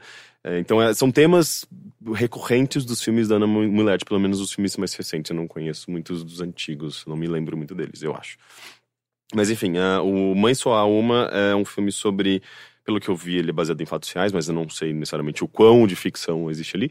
Ah, mas é um filme sobre ah, um garoto que mora num, num bairro meio de periferia de São Paulo, assim, tipo uma vila, ah, nada muito central, ah, com sua família, sua mãe e sua irmã mais nova. E ele tem seus 17 anos e fica muito claro, assim, que ele tem uma perspectiva muito comum dessa geração, sabe? Tipo, ele. A, a- noção de desconstrução de gênero tá presente ali. Ele é um garoto super vaidoso. Vaidoso, eu não gosto muito dessa palavra porque ela não tem uma conotação, muito positiva, eu acho. Mas é, ele se pinta, ele se veste da maneira que ele quiser, ele tá super. É pra Frentex. É, tipo, dá pra dizer que sim. É, é, é, é, aí que tá, não, não existe julgamento naquela família. Eu a não tô mãe. julgando, eu falei pra Frentex. Eu tô falando Você da tá me família. julgando. A, a mãe não julga o filho da maneira como ele é. É, Aquela família é uma família que funciona daquela maneira, sabe? Tipo, sem, sem a necessidade de. não- parece que tá tudo em equilíbrio da maneira como ela está, sabe? Com o, o garoto, por mais que ele seja, ele pa- aparenta ser um garoto revoltado, ou, tipo, ele é aquele tipo de adolescente que tá numa banda de rock, é, se pinta e não sei o quê, mas ele funciona perfeitamente com aquela família. A mãe entende ele, ele entende a mãe, a, irmã, sabe? Tipo, tudo funciona ali. Só que de repente o que acontece? Ah, pessoas começam a, a observar aquela casa, ele começa a perceber que sempre tem alguém observando aquela casa e observando a frequência das, da- da- das pessoas entrando e saindo. E até que alguém de fato chega lá e fala: Ah, eu sou da Polícia Civil, eu acho, a gente precisa. que Precisa que vocês se, loco- se- se- se locomovam até a delegacia conosco. E o que fica claro é: Pierre, esse garoto de 17 anos, ele foi roubado quando ele era criança Uhum. quando ele era bebê, pela mãe dele, que, que mora com ele ali. E, e eles fazem pela, teste de pela, não, pela mãe não biológica Exatamente. dele. e é feito teste de DNA e tudo mais, e isso é comprovado. E eles encontram os pais verdadeiros, que passaram anos e anos buscando por ele, e, e os pais, obviamente, depois de toda essa luta, essa, essa batalha, eles, eles querem ter o Pierre de volta. Mas que é ele- Felipe, na verdade. Mas ele sente um sentimento de maternidade por essa outra Com que a aceita mãe- exatamente ele como ele é. Exatamente. E com a mãe, que é, na verdade, uma criminosa, do ponto de vista legal. Ah, então o filme ele, ele começa a explorar essa, esse conflito. Que o, que o que você faz no caso de uma família que se, se constituiu daquela, daquela maneira, mas a partir de um crime. Uhum. Ah, e, e, E o que- funcional, né? Não é que Exatamente, tipo, funcional. ruins ali. E o que, o que acontece quando você tenta, eh, a partir novamente da, da, da lei, eh, consertar as coisas, quando aquilo já já está construído, aquela família, aquela, assim, aquela união familiar já foi formada. E o que você vê é a destruição de uma família, sabe? Eh, Mas mostra depois no filme a, a convivência com a nova família? Sim, assim? sim, é, o filme ele explora exatamente isso. Assim, ele acontece muito rápido. Logo no começo você já, você já vê a, a desestruturação da família antiga para a família nova. Ah, não só da, da- do ponto de vista, aliás, focado no ponto de, vista do, do PR, mas também explorando um pouco da irmã mais nova. É super triste a história da irmã mais nova. Ah, e, e o que aconteceu com a mãe, assim, tipo. Mas é focado no Pierre, que é esse garoto de 17 anos, que é também o Felipe, de segundo a testidão de nascimento dele mesmo. Ah, original, né? E, e, e é, é super interessante porque você testemunha esse conflito, né? Tipo, ele é inserido num contexto no qual ele não faz parte, no qual ele é artificialmente é, empurrado, né? Numa família tempo- rica, é, Ah. que é, tipo, num condomínio fechado. E super conservadora, sem- e sendo ele um garoto bissexual, um garoto de men- mente super aberta e que gosta de se pintar e, e- e foge completamente dos padrões, dos valores daquela família. Ao mesmo tempo que você não tem como culpar a outra família de querer o filho de volta, afinal eles não sabem como ele foi criado e não dá pra você saber a dor que foi causada a eles quando tiveram um filho roubado. Exatamente. É, é um conflito extremamente complexo, assim, sabe? É, e, e você tem, tenta ter empatia um pouco por todo mundo, sabe? Eu não sei, assim, tipo, um filme que me deixou tenso na maior parte do tempo. É, não, parece, não parece que há nenhuma resposta que não vai destruir alguém. Exatamente. Hum. É, é um negócio que. Parece que. é- é- Eu não sei, tipo, eu fiquei pensando pra caralho, assim, e parece que não.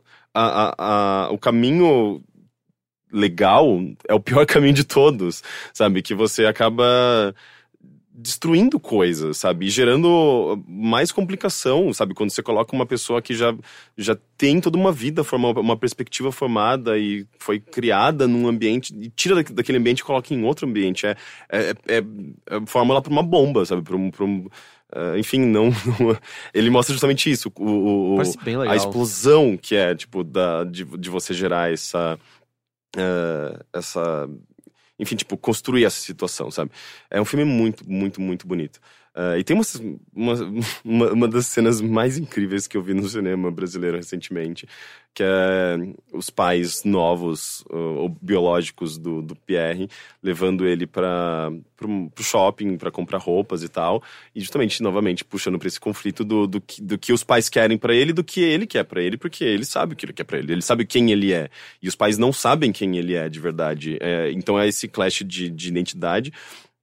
É, e eu não vou dar um spoiler, mas o que acontece aí é incrível. A maneira como essa cena é construída e, e e- como ele usa a roupa pra reafirmar quem ele é e pra confrontar os pais, sabe? É, porque me parece ter simbólico que remodelar ele é você ir no shopping comprar novas roupas, né? Que é do tipo, não, a gente vai fazer você se encaixar no padrão que a gente Uhum. considera que você tem que ter, né? É, é, é meio que uma, um papel autoritário, né? Hum. Os pais tentando eh, impor ao filho o que ele vai ser a partir de então, que na verdade seria só um reflexo deles próprios, né? Tipo, ah, eu quero que meu filho seja como eu, ou, ou o que eu espero dele, sabe? Quando na verdade ele já foi construído, já é um indivíduo inteiro, já é uma vida inteira ali que você não tem um, um- uma pontinha de relevância naquilo, sabe? Você não tem um. Você não tem. Você não é responsável por aquilo. Aquela vida foi construída por uma outra pessoa, por outras famílias, por outras perspectivas, né? Então é. É, é quase como. Isso, isso em si já é um crime, parece, sabe? É, é um filme muito, muito interessante. Ele não, ele não foi, eu acho que tão premiado, tão falado, tão bem falado quanto o Que Horas Ela Volta, mas eu considero ambos os filmes excelentes, sabe? E, e- e vale muito a pena pra quem tá em São Paulo, pra quem mora em São Paulo, sabe? É, eles, ele explora muito o cenário paulistano, a, a- as, questões sociais que, que a gente vive aqui, sabe? Tipo, essa a- a desigualdade social e tem uma, uma, uma sequência lá que é justamente ele meio que fugindo um pouco de casa, da, da, da casa nova dele, indo pra uma festa à noite. E é a Selvagem, é uma festa que eu vou, sabe? Eles filmaram de fato na Selvagem, no Paribar, na, na Praça Dom José Gaspar, que é atrás do, da, da Biblioteca Municipal. E eu vi pessoas que eu conheço naquela sequência. é muito legal, cara. Eu fiquei. Assim como no próprio Que Horas Ela Volta, eu já, eu já me sentia muito familiarizado com aqueles cenários e com toda aquela. ah, aquela narrativa, aconteceu a mesma coisa, sabe? Tipo, no, no Mãe Só Há Uma. São filmes maravilhosos, eu gosto muito deles. Da hora, parece bem legal. Ele já deve ter saído de cartaz, infelizmente. Aqui em São Paulo, eu sei que tava, tava em exibição no Cine Belas Artes e no Itaú, no Cinema Itaú do, da Augusta, que são justamente os, os cinemas que saem um pouco do meio mais mainstream, né? Eh, mas mesmo se, se caso saia, né? Tipo, não sei, procura. Eh, eu não sei exatamente se, se- Acho que esses filmes acabam sendo só em Blu-ray, né? Tipo, e não sei se. Deve ter algum, tipo, no Ah, sistema deve de no assinatura da Netflix Net. é. também, qualquer coisa. No eu Netflix acho. não entrou, por exemplo, o Que Horas Ela Volta É. até hoje. Ainda, mas o né? naquele da, da Net, o Net, Net Now, é isso? Uhum. Deve dar pra você... Pra você, tipo, alugar digitalmente. Sim. É, eu tenho, uma- iTunes Eu tenho uma amiga mesmo que ela, ela trabalha com cinema, ela trabalha com produção, e ela é tipo universitária, ela não tem grana, sabe? E ela fala, mano, eu, eu piratei o filme norte-americano, mas brasileiro não, sabe? Uhum. Porque eu, eu trabalho com isso, eu sei a dificuldade que é, e eu sinto na pele, tipo, é, o, o esforço que é fazer, produzir cinema no Brasil, sabe? É, não é uma questão, tipo, de grandes bilheterias, sabe? Tipo. É, é, é muito diferente do cinema norte-americano da- da- da- de Hollywood, né? É, então ela, ela fala sobre tipo, esse lance, né? Tipo, da acessibilidade. Como, como você ter acesso a um filme que já saiu de cartaz, mas você quer, tipo, pagar por ele de alguma forma, né? Eu- E de fato eu não sei como. Por exemplo, que horas ela volta, eu não sei onde Eu acho assistir. que uma dessas que eu falei deve ter o Que Horas Sim, que Ela Volta. Possivelmente. Mas é, eu lembrei que eu não tinha assistido esse filme porque eu tava descendo Augusto e vi ele pirata em várias barraquinhas enquanto descia. É, e na Augusta é interessante, porque eles vendem justamente os filmes que costumam passar nos cinemas ali da Augusta, né? É. É, os filmes do meio mais é, fora do, do, do circuito co- comercial, assim. É, mas é porque eles sabem que É, o público, né, que passa frequenta. lá, né? E eu vou dizer assim, eu não, não é um jab contra a pirataria, pessoas pirateiam por diferentes motivos. Se você não tem grana, na minha opinião, é melhor você ter acesso à cultura do que não ter e fosse Uhum. o dinheiro envolvido nisso. Mas eu não saco você gastar 10 reais pra comprar um DVD pirata na rua se, tipo, por 15 você assina Netflix, tá ligado? É que um- Netflix não tem tudo, né? E o É Netflix isso, costuma eu ser ente- bem é, comercial. Eu entendo isso, mas, tipo, tem coisa. Eu não sei, é só mais, tipo. Talvez acho que é só momento, pela comodidade de você não fazer o search no Google. fazer assim. nada, né? Porque, cara, diante do que você pode pagar por esses serviços, ou esse, esse vídeo pirata, tá, esse filme pirata tá bem caro, na real. Sabe? inclusive, eu acho que foi com o... Hoje Quero Voltar Pra Casa Sozinho, sabe aquele filme? Uhum, eu vi o curta só, não vi a- o longa. Ah, tá, o longa. É, o diretor dele, inclusive, ele tava com umas iniciativas bem legais, assim. Ele é de São Paulo também. Eu não lembro o nome dele. E que era justamente vender o filme num CD, numa caixinha, assim, por 10 reais. Como se fosse, tipo, a... digamos... Pirata. É, como assim. se fosse o, a- a- o, o pirata em termos de do que você compra, hum, mas é, é é, tipo, é original, é oficial, é inclusive com uma embalagem muito melhor e com uma Uhum. qualidade, sabe, melhor do que aquela que você obtém do produto pirata. Então, era meio justamente para pensando em formas de tornar o filme dele acessível, sabe, de desde eh, depois que ele sai do cinema, né? Porque Sim. é muito filme de festival, nem todo mundo vai em festivais de cinema, nem todo mundo se interessa em, em, em salas específicas de cinema e tal. Apesar que diante disso, eu sempre lembro do Supla falando quando ele lançou aquele charada brasileiro, que foi na época da Casa dos Artistas. Ele falou, cara, custava 10 reais na banca, mas tinha gente pegando pirata por 5, tá tipo, é como a natureza de- aos olhos do Jeff Goldblum. Na pirataria sempre acha um jeito. Não tem, não tem maneira. Sim, Mas da hora, esse filme parece bem legal. é bem bom.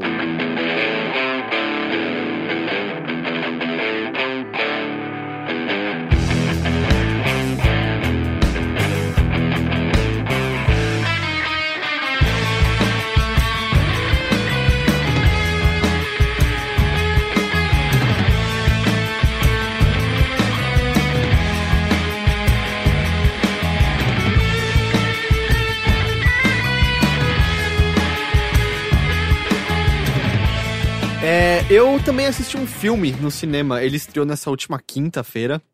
Eu fui assistir aquele Quando as Luzes Se Apagam, sabem? Não. Ahn, eu acho que vocês provavelmente viram o curta que originou a ideia desse filme, que era um curta de uma mulher que ela tá na casa dela indo dormir. E ela apaga a luz do Ah. corredor e aparece a silhueta de alguma Eu coisa. queria Ah, e a muito silhueta ver fica próxima. É, não, ela acende e a silhueta some, ela apaga, a silhueta aparece e tá cada vez mais próximo. Então, Inclusive, ele fez tanto sucesso que eu acho que o que eu tava vendo, eu tava vendo um desenho animado nesse final de semana na Cartoon e fazia uma referência, tipo, a essa, a essa cena, né? Que Ah, ela é? acende, apaga e o bicho aparece. E, e o curioso é que, assim, ah, se você procurar o canal original que tinha esse curta, esse diretor faz vários curtas de terror na casa dele com aquela atriz que é a esposa dele. Ah, e são vários curtas, assim, são muito imaginativos, porque é só no ambiente da, da, da, da casa, então é só uma sala, é só um quarto, e usando utensílios do, do dia a dia, assim. Tem um outro também, tipo, curta, mesma duração, assim, três minutos, que é ela... Eu não vou contar o final, só a premissa, que ela preparou lá a comida dela, tem uma torradinha, um chá, e ela quer tirar uma foto pra botar, né, numa rede social. Só que quando ela passa o celular em cima da comida dela, no celular não aparece nada.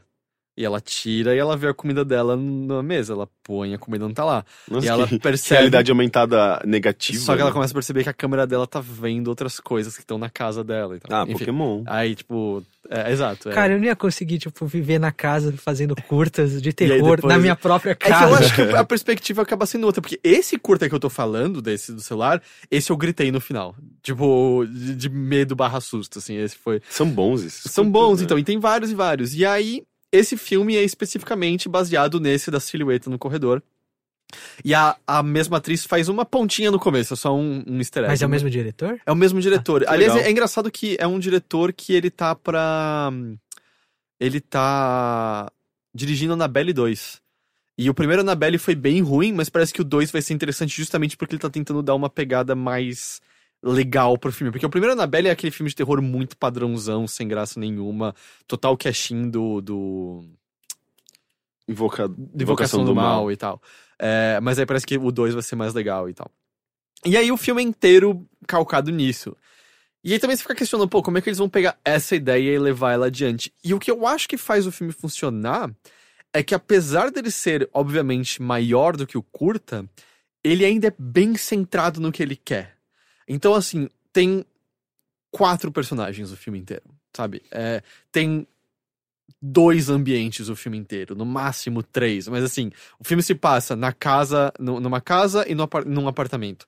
E é isso. Então, como ele concentra ainda de uma maneira bem forte a, a história, você não sente que aquela premissa que é feita só pra te dar causar atenção e depois te dar um susto, você não sente que ela tá diluída de nenhuma forma, sabe? E, é- e é, tudo que rola é que ahn, você tem essa família, o- a mãe, filho e o, e o, e o cara com quem ela está casado.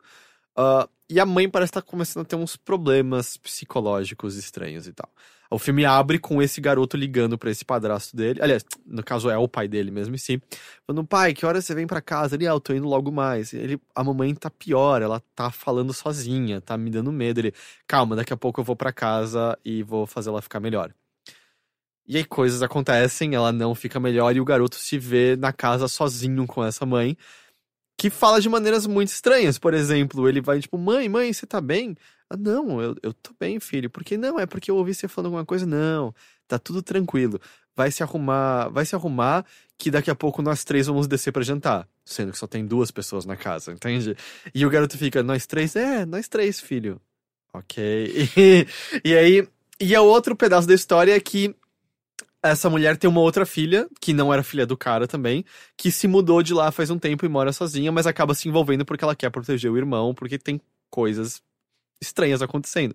Ou seja, ele, ele injeta bastante história, né? Sim, Porque e- não tinha tanta história. É, É um novo núcleo de personagens Sim. Eu inteiro, mas que- como eles são poucos, eles funcionam, Eu sabe? achei que, na verdade, ela ia ficar andando pelos corredores da casa. o tempo todo. Acendendo, assim. apagando. Não, então, na real, essa, o lance de acender e apagar é a cena de abertura do filme. Depois ele explora outras maneiras como esse monstro pode se manifestar. E é um monstro cuja ideia é muito assustadora. Porque é um monstro que, quando as luzes estão acesas, desaparece. Porém, quando as luzes apagam, você, ele, você sabe que ele tá por perto, mas não é em toda situação que você vai poder vê-lo, afinal, está escuro. E eu acho que ele remete muito bem aos medos de criança nossos, que Uhum. é o escuro embaixo da cama. Tem algum monstro lá ou não? E é, nesse mundo, sim. Porque tá escuro embaixo da cama, entende? É, o que a gente não consegue ver, né? Se tá escuro, você. Como você vai ter certeza que. Tem É, alguma tem- coisa ali. Uhum. É, É aquele ou medo que aquilo. aquele, né, cara? É, o, o tipo aquilo que você acabou de ver. Que o cenário continua o mesmo, né? Ou mesmo, tipo, quando você tá tomando banho, eu não sei, eu tenho esse medo às vezes. tipo, tem que fechar o olho pra, Pra tirar o shampoo e você vai É, acordar em pra- outro lugar? É, tipo, alguma coisa aconteceu, ou sei lá. Porque já aconteceu, tipo, de eu tá ensa- ensaboando e de repente eu, eu, eu, eu abro o olho e tô numa outra posição. Eu falei, ué, mas eu tava virado pra cá, o que aconteceu? é meio. Pra mim, é, são duas coisas. Eu acho que eu vou abrir os olhos e vou estar em outra realidade, ou eu vou abrir os olhos e vai ter um monstro, tipo, colado na minha cara. Sim. Tanto que a coisa mais assustadora que pode acontecer no banho, que já, comigo já aconteceu, é aparecer uma aranha descendo com um fio de teia, tipo, no Caralho. meio. Isso é, tipo, e ela é minúscula, mas, tipo, eu tô pelado, tipo, eu não tenho defesas nesse momento, Uhum. ela vai me comer vivo e tal. É horrível, é horrível. Mas é, e aí funciona por conta disso, assim, o- e o filme não.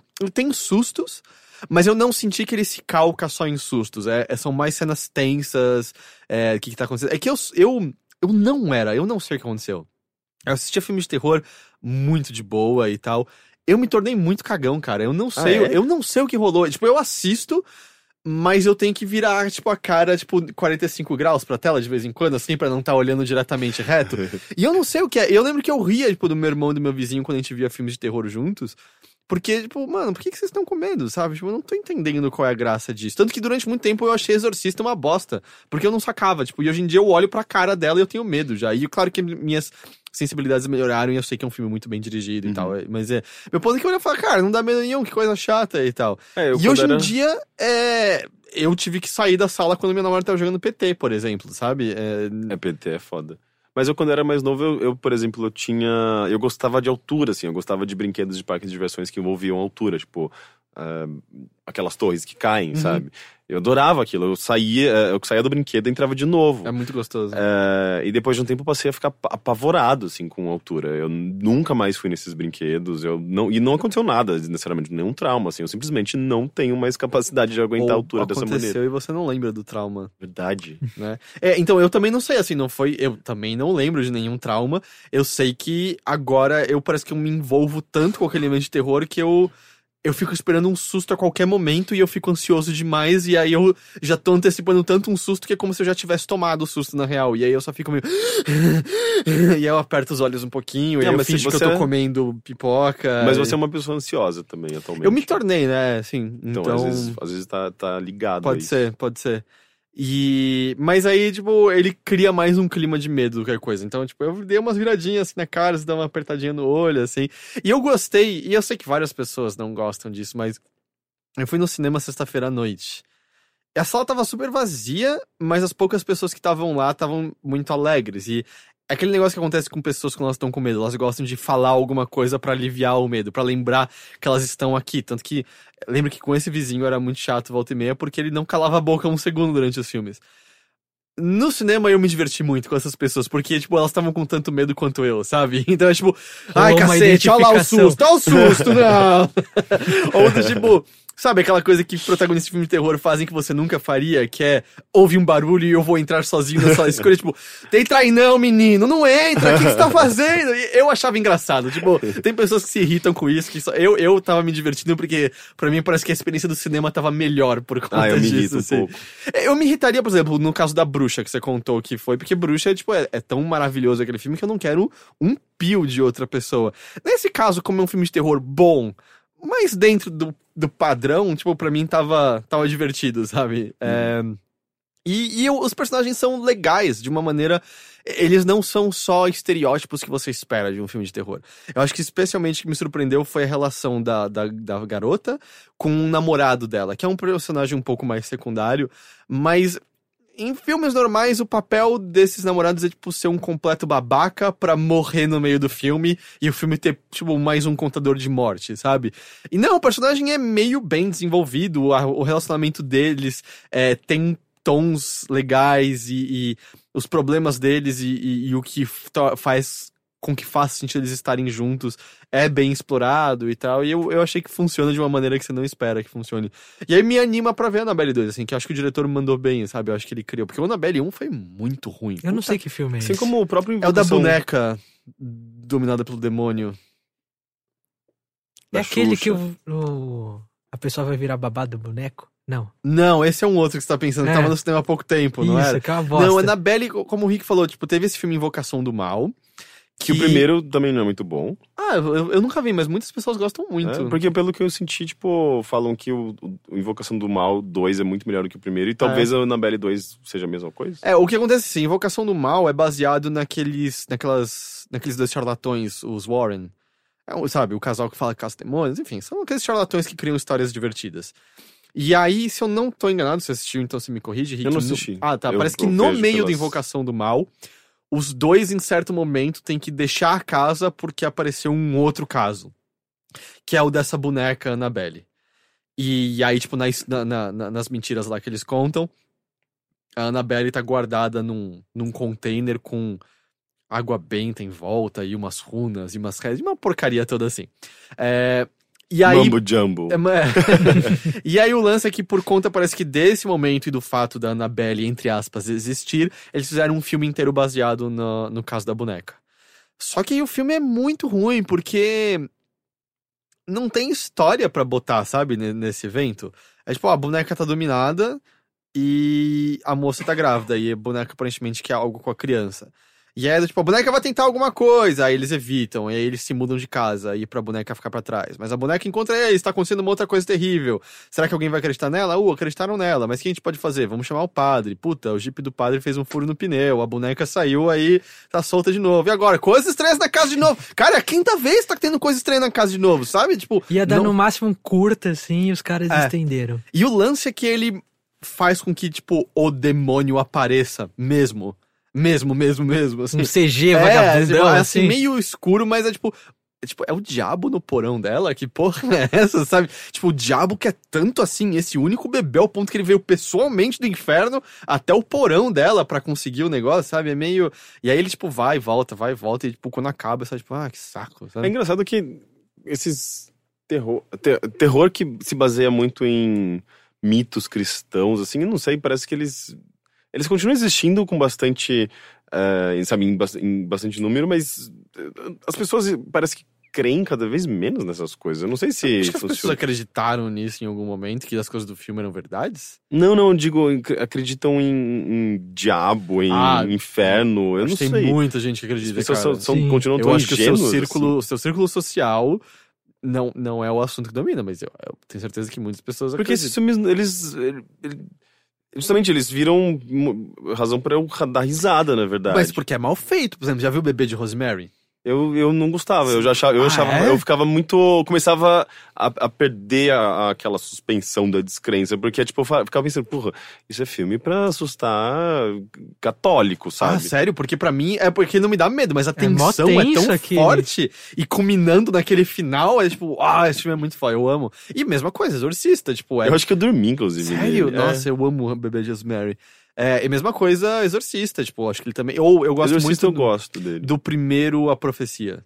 A versão original, o primeiro da trilogia. Que é o do Damien, que Ah, tem tá. 666 no, no, na- Porque eles fizeram um remake que é ruim. E, o, e a trilogia original tem a as continuações. Ele é adolescente, ele é adulto. Elas não são boas e o, o dinheiro foi acabando. Mas o primeiro, tipo. Porque é um lance, é, é não- ele não é um filme de susto, é só aquele medo que você sabe. Você não sabe de onde essas forças malignas vão vir, mas elas estão agindo ao redor de alguma forma e tal. É que não sei, talvez eu tenha já colocado esses, essas histórias numa caixinha de ah, filmes previsíveis sobre histórias de monstros cristãos. Sabe? Tipo, do medo cristão, tipo, do demônio, da, da culpa, da. Mas eu acho que a previsibilidade é culpa de um mau diretor, de, de um mau roteiro, não da mitologia na qual eles estão pegando essas coisas. Porque, tipo, sei lá, não me parece que faria diferença, tipo, em vez de um demônio é um Oni, sabe? É, tipo, é, ainda é um ser maligno. Tipo, eu não acho que a culpa é da mitologia. Eu acho que existem filmes ruins baseados nisso, como qualquer coisa, sabe? Sim, sim, Porque tudo bem, sentido. você não gosta do Bebê de Rosemary, mas você mesmo comentou, você gosta do Exorcista. Uhum. E, tipo, podia ser qualquer demônio exorcista, certo? Sim. Mas o que ele faz ali funciona. Enfim, é, quando as luzes se apagam, é, é legal. É, é legal. É, E foi, tipo, fazia tempo que eu não fazia isso, assim. Eu, eu comprei um baldão de pipoca mesmo, comprei aquele fine de morango azedo, sabe? Uma cocona. E uma cocona, é, tipo, Cocona. é, um litro de coca, é, que eu achei que ia ser muito, acabou antes Você saiu tudo cagado, né? Não, eu saí, tipo, com minha bexiga, tipo, Estourando. implorando Sério? por alívio. Mas eu achei que você ia, você ia passar mal, assim, tipo de dor de barriga. Não, pipoca não me dá dor de barriga. Pipoca Mas com muito Coca? sal, a bala com muito açúcar, Coca-Cola com muito açúcar. E sal. É verdade. É, não, é, é, é só leite, na real, que me zoa. Ah, claro. E, e a, e a, a geleia de amendoim de três anos atrás. Ah, que mais? Era pasta de amendoim, a gente não sabe se ela tinha três anos, eu só fiquei meio enjoado depois. Sei. Ah, É que eu encontrei um, um- uma barra de cereal com pasta de amendoim no armário. E eu não sei de onde veio. E aí eu E queria, comeu. Eu queria comer, porque eu gosto muito de pasta de amendoim, eu nunca comi uma barra de cereal. Aí eu passei meio mal depois e tal. E eu não vi a validade, eu não sei. Mas. Ah, tudo bem, Mas é, eu tô acontece. aqui, não tô? Talvez mais forte do que antes. Talvez meu corpo tenha produzido penicilina dentro dele, Isso é importante. não é? Você ia ficar bem resistente, né? Vamos pros e-mails?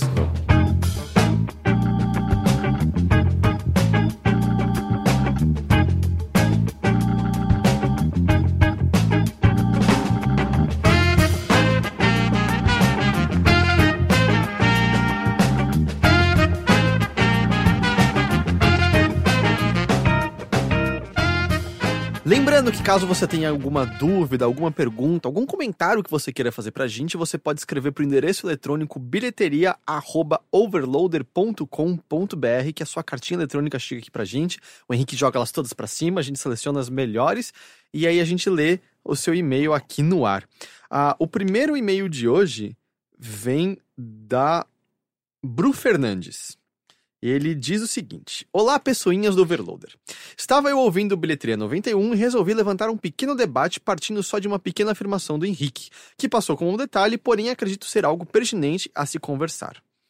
Ao comentar brevemente a questão LGBT no Brasil, o Rick disse que, apesar dos dados tenebrosos de violência contra esses grupos aqui, inclusive somos o campeão em assassinatos de pessoas trans ah, em dados da ONG Transgender Europe, ela põe um link aqui. O Brasil é um dos países mais progressistas da América Latina, e bem, eu sou obrigado a discordar disso e quero, respeitosamente, levantar esse debate com vocês. Eu sou uma mulher trans e bissexual, também vivo em São Paulo, estudo hoje na USP e vivencio absurdos e levo pedradas diariamente, mas não quero falar da minha experiência pessoal aqui. O que queria mostrar para vocês é a situação de nossos vizinhos da América Latina que, por incrível que pareça, estão anos-luz à nossa frente em questões de inclusão e grupos de LGBT. Vou tratar mais da questão da população trans, pois é onde tenho maior conhecimento. Porém, ainda ridículo, é, qualquer conexão, é, qualquer correção, não hesitem. Ah, Uruguai, Argentina e Bolívia possuem leis de identidade de gênero, isto é, está regulamentado em lei o processo para alteração de documentos, o que também oferece diretrizes para o aparato público entender e saber lidar com esse processo. No Brasil, a autorização de documentos acontece de forma completamente arbitrária, com decisões, com decisões independentes de juízes e como vivemos em um país de civil law, isto é, de forma simplista, onde o argumento maior do regime jurídico são as leis. Jurisprudência em juizados de primeira instância não abrem um precedente grande, como aconteceria em países de common law, ou seja, onde o argumento maior é a jurisprudência.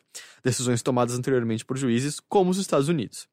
Ainda hoje, muitos juízes ligam o, di- o- o direito à troca de documentos com a realização de cirurgias de redesignação de genitais, ignorando a dificuldade de tal, poucos hospitais realizam a operação, que apesar de ser custeada pelo SUS tem uma fila de espera com média de cerca de 20 anos, e que existem pessoas trans que não sentem disforia para com seus genitais, e nem mesmo desejam fazer alguma cirurgia de redesignação. Porém, esperam um tratamento civil adequado e têm isso sistematicamente e arbitrariamente negado pelo judiciário brasileiro. E mesmo aquelas pessoas que eh, realizaram cirurgias, muitas vezes não conseguem alteração. Muitas vezes são submetidas a exames físicos vexatórios e horríveis. Afinal, para o sistema e para a sociedade, somos só um pouco humanos. Só um pouco mesmo. Apesar disso, o Procurador-Geral da República, Rodrigo Janot, já se posicionou abertamente favorável à alteração de documentos, sem a necessidade de documentos. É... Peraí, perdão. É, é, favorável à alteração de documentos sem a necessidade de atestar alguma cirurgia. Esses países também oferecem tratamento gratuito e amparo a essas populações, possuindo também políticas públicas dos governos federais para essas pessoas. No Brasil, não há sequer uma iniciativa que abranja todo o país. Só havendo iniciativas pontuais de governos locais, como o programa Transcidadania da Prefeitura de São Paulo. Já a questão da saúde no Brasil, apesar de haver a garantia de amparo pelo SUS, isto acontece de forma precária, despreparada e violenta. Primeiramente, só é oferecido pela categoria ainda patologizante do, da OMS, enquanto a condição de pessoas transgênero e com sinais de que finalmente a OMS irá parar de tratar a condição como uma doença, em comunhão com a força política conservadora no Brasil, colocam o futuro desse amparo em xeque. Agora, falando fo- eh, da forma que acontece hoje, há um tratamento verdadeiramente vexatório e humilhante Uh, tratamentos são negados por ditos profissionais de saúde mental negarem a identidade das pessoas. Aqui, se você não tiver um laudo psicológico de no mínimo dois anos, o SUS não te permite iniciar nenhum tipo de acompanhamento, como o tratamento hormonal com endocrinologista. Os profissionais, além do médico, também não recebem o preparo para lidar com essas pessoas, mesmo em centros teoricamente especializados no atendimento a essa população. Ah, em relação ao casamento homoafetivo no Brasil, bem, isso não está assegurado por lei federal e partiu de uma decisão interpretativa do STF, ou seja, isso não oferece uma certeza sobre a situação. O processo para o casamento homoafetivo no Brasil é mais burocrático que o casamento entre pessoas legalmente reconhecidas como homem e mulher. Explico. É preciso iniciar um requerimento no cartório, que será enviado ao Ministério Público, que emitirá parecer favorável ou desfavorável, e só então será enviado a um juiz, que ainda assim pode ou não realizar o casamento. Atualmente, muitos recusam justamente por se tratar apenas de uma jurisprudência do STF, pela ausência de lei federal que regulamente ou de alteração no Código Civil, que qualifica casamento como sendo algo entre homem e mulher. E como somos um país de civil law, é possível? Sim, mas muitas vezes é preciso insistir muito, muito. Mas como diria nosso amigo Inafune, melhor do que nada.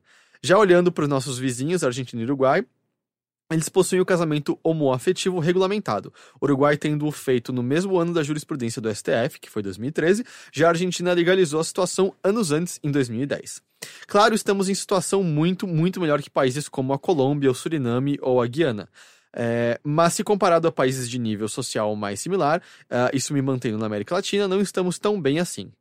Ah, e o título de país que mais mata pessoas trans é um fardo pesado, duro e triste. Hoje, a expectativa de vida de uma pessoa trans no Brasil gira em torno de 30 anos, metade da expectativa oficial para pessoas cisgêneras, algo alarmante e sintomático. Esse ano mesmo, foi protocolado na Câmara dos Deputados um projeto de lei que buscava proibir o uso de nome social por parte de pessoas trans, algo que não chega eh, nem a ser pleno de fato. Abaixo vou anexar alguns links falando sobre a questão dos nossos vizinhos e a questão do Brasil. Se vocês tiverem mais interesse sobre o tema, como um todo, ficaria muito feliz de enviar mais material, inclusive algo que tem me interessado muito ultimamente. Trabalho acadêmico sobre população trans, inclusive alguns feitos por pessoas que conheço e gosto muito. Vou linkar alguns também. Muito, muito obrigado pela atenção, mil perdões pelo e-mail longo e gostaria de agradecer pelos incríveis podcasts. Ah, muito obrigado você por gostar deles, que muito tem me ajudado e feito companhia no meio de um processo difícil e solitário na minha vida, mudança de cidade, etc. De verdade. Adoro vocês e o trabalho da proposta do Overloader, um trabalho sobre games respeitoso, inclusive inclusivo e independente. Ah, não consumia conteúdo brasileiro sobre games fazia muito tempo e vocês conseguiram me conquistar mesmo assim. Eu realmente admiro e valorizo o que vocês fazem pelo cenário. Ah, e como bilheteria é um podcast de cultura, eu queria saber se vocês já viram, ou se já falaram num podcast. ah, é, se não, recomendo que vejam Tangerine. É um filme muito bonito e verdadeiro sobre a vida cotidiana de duas moças trans, negras e prostitutas na véspera de Natal. O filme é especialmente orgânico por, por as atrizes eh, centrais serem ex-prostitutas. É algo verdadeiramente único e bonito de se ver de coração. E se não for pedir demais, gostaria também de recomendações de rolês gastronômicos por São Paulo. Me mudei pra cá este ano e tô querendo conhecer coisas novas. Nada muito caro, sou uma pobre estudante. É, atenciosamente, Bru Fernandes.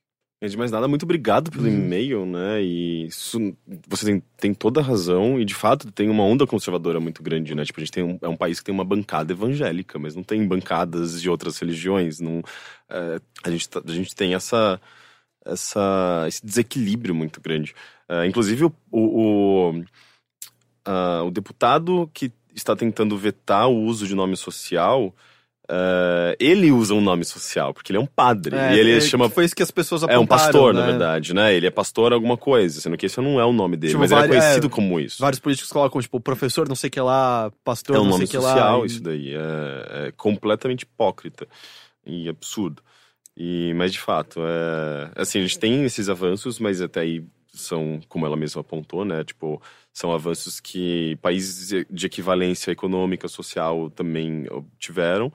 E, e é meio assustador, de fato, né? Tipo, a gente tá, perceber que todos esses caminhos que foram trilhados nos últimos anos podem s- a gente pode dar uns passos para trás e algumas, alguns desses, desses direitos podem, ter- podem ser negados daqui em diante com uma força conservadora tão forte, né? Então É. é, é, é perigoso. Sim, é exato. Não, nem- não há nenhuma certeza de que o que foi conquistado continua intacto. Sim, até porque não é, não é lei federal, né? Não é. Como ela falou até. Sim, exatamente. É, não, não está na Constituição. Ah, eu, a gente coloca no post os links que ela mandou, quem quiser se inteirar mais sobre o assunto. São diversos links pra quem tiver, quiser aprender mais sobre. Sobre o Tangerine, é um filme que eu quero ver há muito tempo, mas Eu não conhecia. Você É um, filme, eu. é um filme francês, eu, eu já... Ah, perdão, então é Tangerine. Tangerine.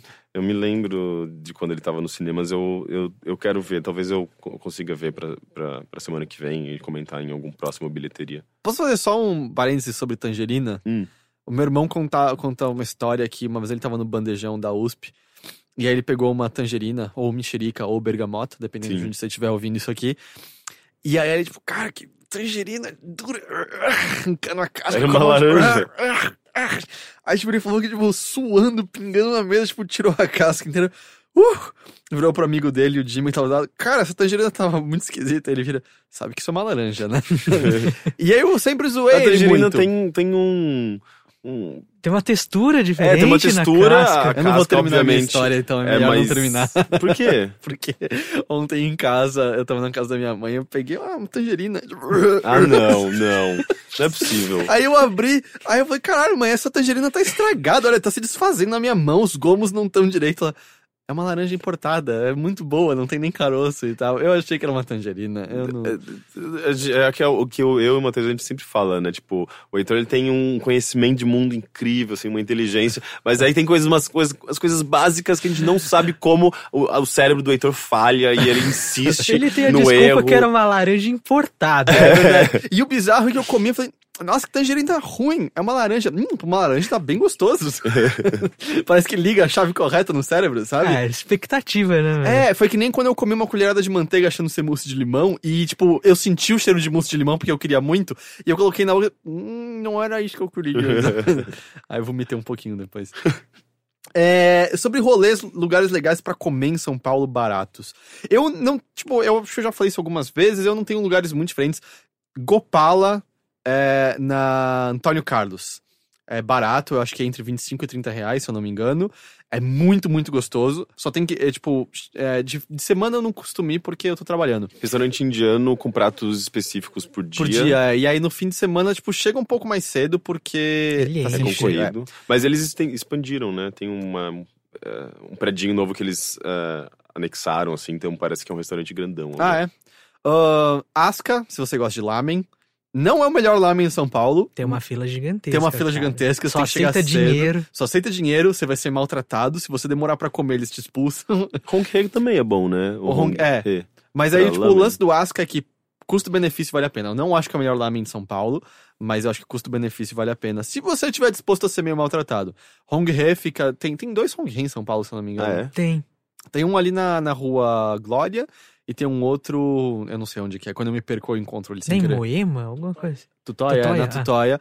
É barato e vem muita comida. Comida chinesa boa. É muito bom. Muito, muito é que bom. o Hong He é melhor, tipo, ir de com Com galera, né? galera. Recomendo que eu não vou saber o nome do prato agora, mas tem um que é uma massa de arroz que eles, é, eles, eles apertam, fica meio que na forma de um palmito, parece. Um- fica um, um fio muito grosso de macarrão, mas muito grosso mesmo, não é grosso de um palmito, só que ele é de arroz. E ele vem num molho apimentado com um pouquinho de carne de porco. É incrível. E aí você pede um pouquinho de arroz separado, mistura os dois e fica uma maravilha. Vou, vou, vou fazer uma interferência aqui. Esse é o Matheus. Oi, gente. É, mas a graça de no Hong He é que tem que ir no da Rua da Glória. É. Essa pa- Como é que vocês falaram do e não falaram disso? Ah, que é tem que eu um acho que pra vidro... gente já tá muito. Não, mas é a melhor coisa de São Paulo, eu acho isso. Que tem um vidro que tem escrito em cima: aqui apresentação ao vivo de arte de macarrão. é esse o termo. E daí fica o dono do restaurante, que é um, um cara inacreditável, fazendo macarrão na mão. Uhum. É uma bola de massa que ele mexe, mexe, mexe, de repente virou macarrão. É um É, negócio ele maravilhoso. pega a massa, ele estica, aí ele bate e o macarrão gira numa espiral. Aí ele pega esse estica, bate de novo e aí e sozinho faz fios aparecerem. É, É, mágico. é um milagre e eu recomendo muito o pastel de cebolinha silvestre que tem lá. É muito bom. Cebolinha Silvestre. Parece muito nome de atriz pornô, não sei. Cebolinha Silva. É, que mais? Açaí, você é bom em lugares baratos. Cara, tem. Na frente do Asca, é um lugar que eu gosto bastante. Aquele que é embaixo do hotel? Ah, não, é do lado do hotel. Tá, que você segue um corredorzinho e aí depois tem um restaurante lá no fundo. Parece uma cantina de escola. Esse é do hotel. Ah, tá. Mas o carê é- de lá é gostoso. Isso também é É. japonês ou chinês. Não, isso é lá- do É. lado de casa, lá na Liberdade, Ah, né? tá. Ah, que é o. Como que é o nome? É o Rático. É que é tipo. Seria a versão, assim, mais simplona do porquê sim do Asca, assim. Ele não é tão. ah, assim, não, é maravilhoso, mas ele. Cara, a galera ali te trata bem. ah, normalmente não tem fila quando eu vou, mas normalmente eu vou durante a semana. Aham. E é barato. Né? A Ah, Paulista de, de domingo tem sempre um. um, ah, de- quando eles fecham, né? O público fica passeando pela Paulista e tal. Sempre tem umas opções legais gastronômicas também. ah, sei lá, tipo, ali também umas. Essas feirinhas gastronômicas de final de semana, né? Tipo, a República de sábado e domingo. ele- Eles fecham, tem, sei lá, uma variedade, né? Desde de, de coisas fritas, tipo, como. Como chama? Ah, baiano, que vai com Vatapá? Acarajé? acarajé. Tipo, desde acarajé a, sei lá, bolos enormes, enfim. Eh, Na própria Liberdade mesmo, né? Também tem a feirinha, tipo, de domingo, é, é gostosinha. Pega takoyakis e. Como é o nome daquele doce de feijão que é uma delícia? Sabe eu não que eu tô gosto de doce de Você feijão. não gosta? Tem J, não tem? É... Joio. Mu, mu, mu, mu- Mu- Mushi, mushi. Manju? É isso? Eu não sei, aquele lá que é branquinho, por fora que é arroz e dentro é o feijão docinho. Esse é manju, É, nossa, eu amo esse negócio. Hum, que é um moti com doce de é, feijão. hum, eu comeria um agora. Hum, É muito bom. Mas é foda, né? Tá difícil comer barato em São Paulo. Eu tô, tipo, por exemplo, se você quiser comer comida italiana, eu acho que é impossível comer barato. A não ser que você. Não, a querupita aqui. É, na Querupita, talvez. Mas a quirupita é só uma festa. né? É, Mas assim, qualquer cantina é muito caro. O lance, assim, até que vem uma quantidade de comida meio exorbitante, mas você vai gastar uma grana pra tem o comer. piolim, né? Tipo, de comida italiana. Não sei se é muito. Ele não é barato. É? Não, não, não é o que eu chamaria de Mas barato. é caro pelo menos. também. O Planetas, esses, esses restaurantes que são. eh, eles apoiam ah, teatro. Tipo, todo, sem todo, qualquer peça que você vai, você vai ver que eles são patrocinadores lá. Eh, não sei se é porque eu fui com artistas eu- e, e atores e eles entravam com 50% de desconto e eu acabava ganhando também, mas eu sei que eles não são muito caros, não. Tem um que, última recomendação que eu vou fazer, ah, tem aquela igreja que fica na Praça Benedito Calixto. Sabe? Que tem até uma quermesse mó legal. Sim, é, tem uma feirinha muito boa ali também. Então, é, mas aí tem uma. A rua que fica entre a igreja, que no final da rua fica o Instituto Goethe, se eu não me engano, Uhum. é, tem um restaurante é colombiano. De onde é o país que, que tem aquela comida que é uma massa de banana frita que você põe a comida em cima? É colombiano ou boliviano? Hum. Acho que é colombiano. É, não vou Eu acho fazer que é. ideia. É, eu não vou lembrar também, não lembro nem o nome da comida agora. É barato e é gostoso. E se é bem atendido, o pessoal lá é mó legal. E a ruazinha é mó gostosa também. Sim, ele é Ah, ótimo pra Benedito passar um Calixto é sábado. super É tranquilo. que é, assim. você não vai estar vendo a Benedito dali, né? Ah, não. Mas tem um mirante ali, porque, tipo, a rua é sem saída e tá num ponto alto da cidade, então você vê ela dali. Você não lembra o nome do lugar? Não, mas eu dei as especificações de como chegar. Tá bom. Acho que se você procurar no Google Justo. Maps, você encontra. Então vamos pro próximo e-mail? Ah, o próximo e-mail vem do Cláudio Gaspari. Ele diz: Estava vendo um shuffle do Trials of Blood Dragon e dos adereços do game. Ah, e um dos adereços do game era um álbum de figurinhas. Acabei lembrando da minha infância, onde álbuns de figurinhas faziam parte do cotidiano da garotada. Lembro com carinho de vários deles e guardo tristeza de nunca conseguir completar nenhum. Coisas comuns da época: pedir dinheiro pro pai e ir correndo pra banca de revista para comprar envelopes que vinham com três figurinhas, ir para a escola e entrar numa rodinha de amigos que estavam trocando as repetidas e lutar para conseguir uma que você precisava. Cheguei a trocar um boneco do comando em ação por uma porção de figurinhas que eu não tinha. E mesmo assim não consegui completar o maldito álbum do He-Man. Deu saudades. Ah, imagino que vocês também viveram essa época. Pergunto quais álbuns vocês se lembram, se completaram algum e se conseguem dar algum motivo para esse hábito quase desaparecer entre a criançada. Grande abraço. Eu, Cara, tinha, eu tinha do é. Rei Leão, gostava muito Eu do tinha do Rei álbum Leão do Rei também. Leão. Ele desapareceu? Porque eu que colecionei o do Adventure Time ano passado. É, não sei. É que tem. Falando em álbum de figurinha, assim. ah, conversando com o Diegão, da, da Loud Noises, cara, ele fez um comentário, assim. tipo, que acho que vai deixar ele meio triste. Que na época que saiu o Pokémon GO, ele falou, mano, por que, que tem uma galera enchendo o saco de Pokémon GO, dizendo que é inútil? A gente tem, tipo, muitas outras coisas muito mais antigas que eram tão idiotas quanto. Como, por exemplo, colecionar figurinha. É, eu tive essa realização como adulto do, do colecionando do Adventure Time, que é.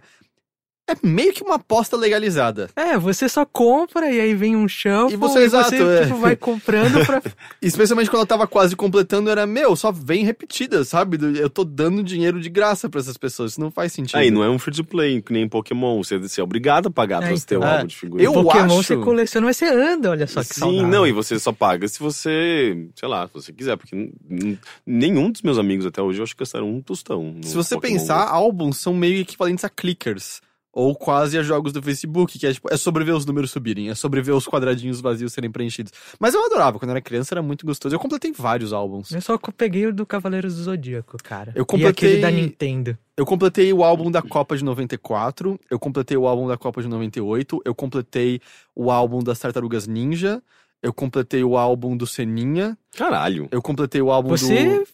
do... colecionou bastante, É, então. eu gostava bastante. O álbum do, do E era Batman... bem rico também, É, né, né? aparentemente. É, talvez. O álbum do Batman desenho animado da TV, eu completei também. Nossa, eu só tinha o Rei Leão. Eu só me lembro do Rei Leão e olha lá. Eu lembro que eu tinha uns, um- um- uns álbuns bem vagabundos que vinham com umas figurinhas igualmente vagabundas e eu não lembro. É aquele que, que, você que era- juntando um quadrante, você você, trocava, ganhava, você trocava, item, você isso. Você não quer falou completar. exatamente disso. Você não quer completar porque aquela figurinha não, ninguém ia imprimir. Na Porque verdade, não, ninguém ia não tinha, é. né? Então, Você mas não eu lembro que eu ganhei uma caneca uma vez. Não, mas as coisas mais, tipo, mais É. caras e não, não existia é, tipo figurinha. bicicleta. E o lance é né? que, tipo, ah, uma bicicleta. Só que eu não queria bicicleta, eu queria completar o álbum, tá ligado? E você sabia que você nunca ia completar. E eu acho que era um álbum que roubava propriedades intelectuais a esmo, porque, tipo, tinha uma página que tinha uma, o Mega Man, sabe? Na outra tinha o Street Fighter, na outra tinha o He-Man. Era, tipo, cara, vocês estão baixando essas imagens da internet, fazendo Que- figurinhas. Que internet nem existia. De onde eles tiravam aquilo, será? ela. Sei, da herói, então, né? Como eles escaneavam faziam? o herói Como eles faziam mês. a revista nos 92?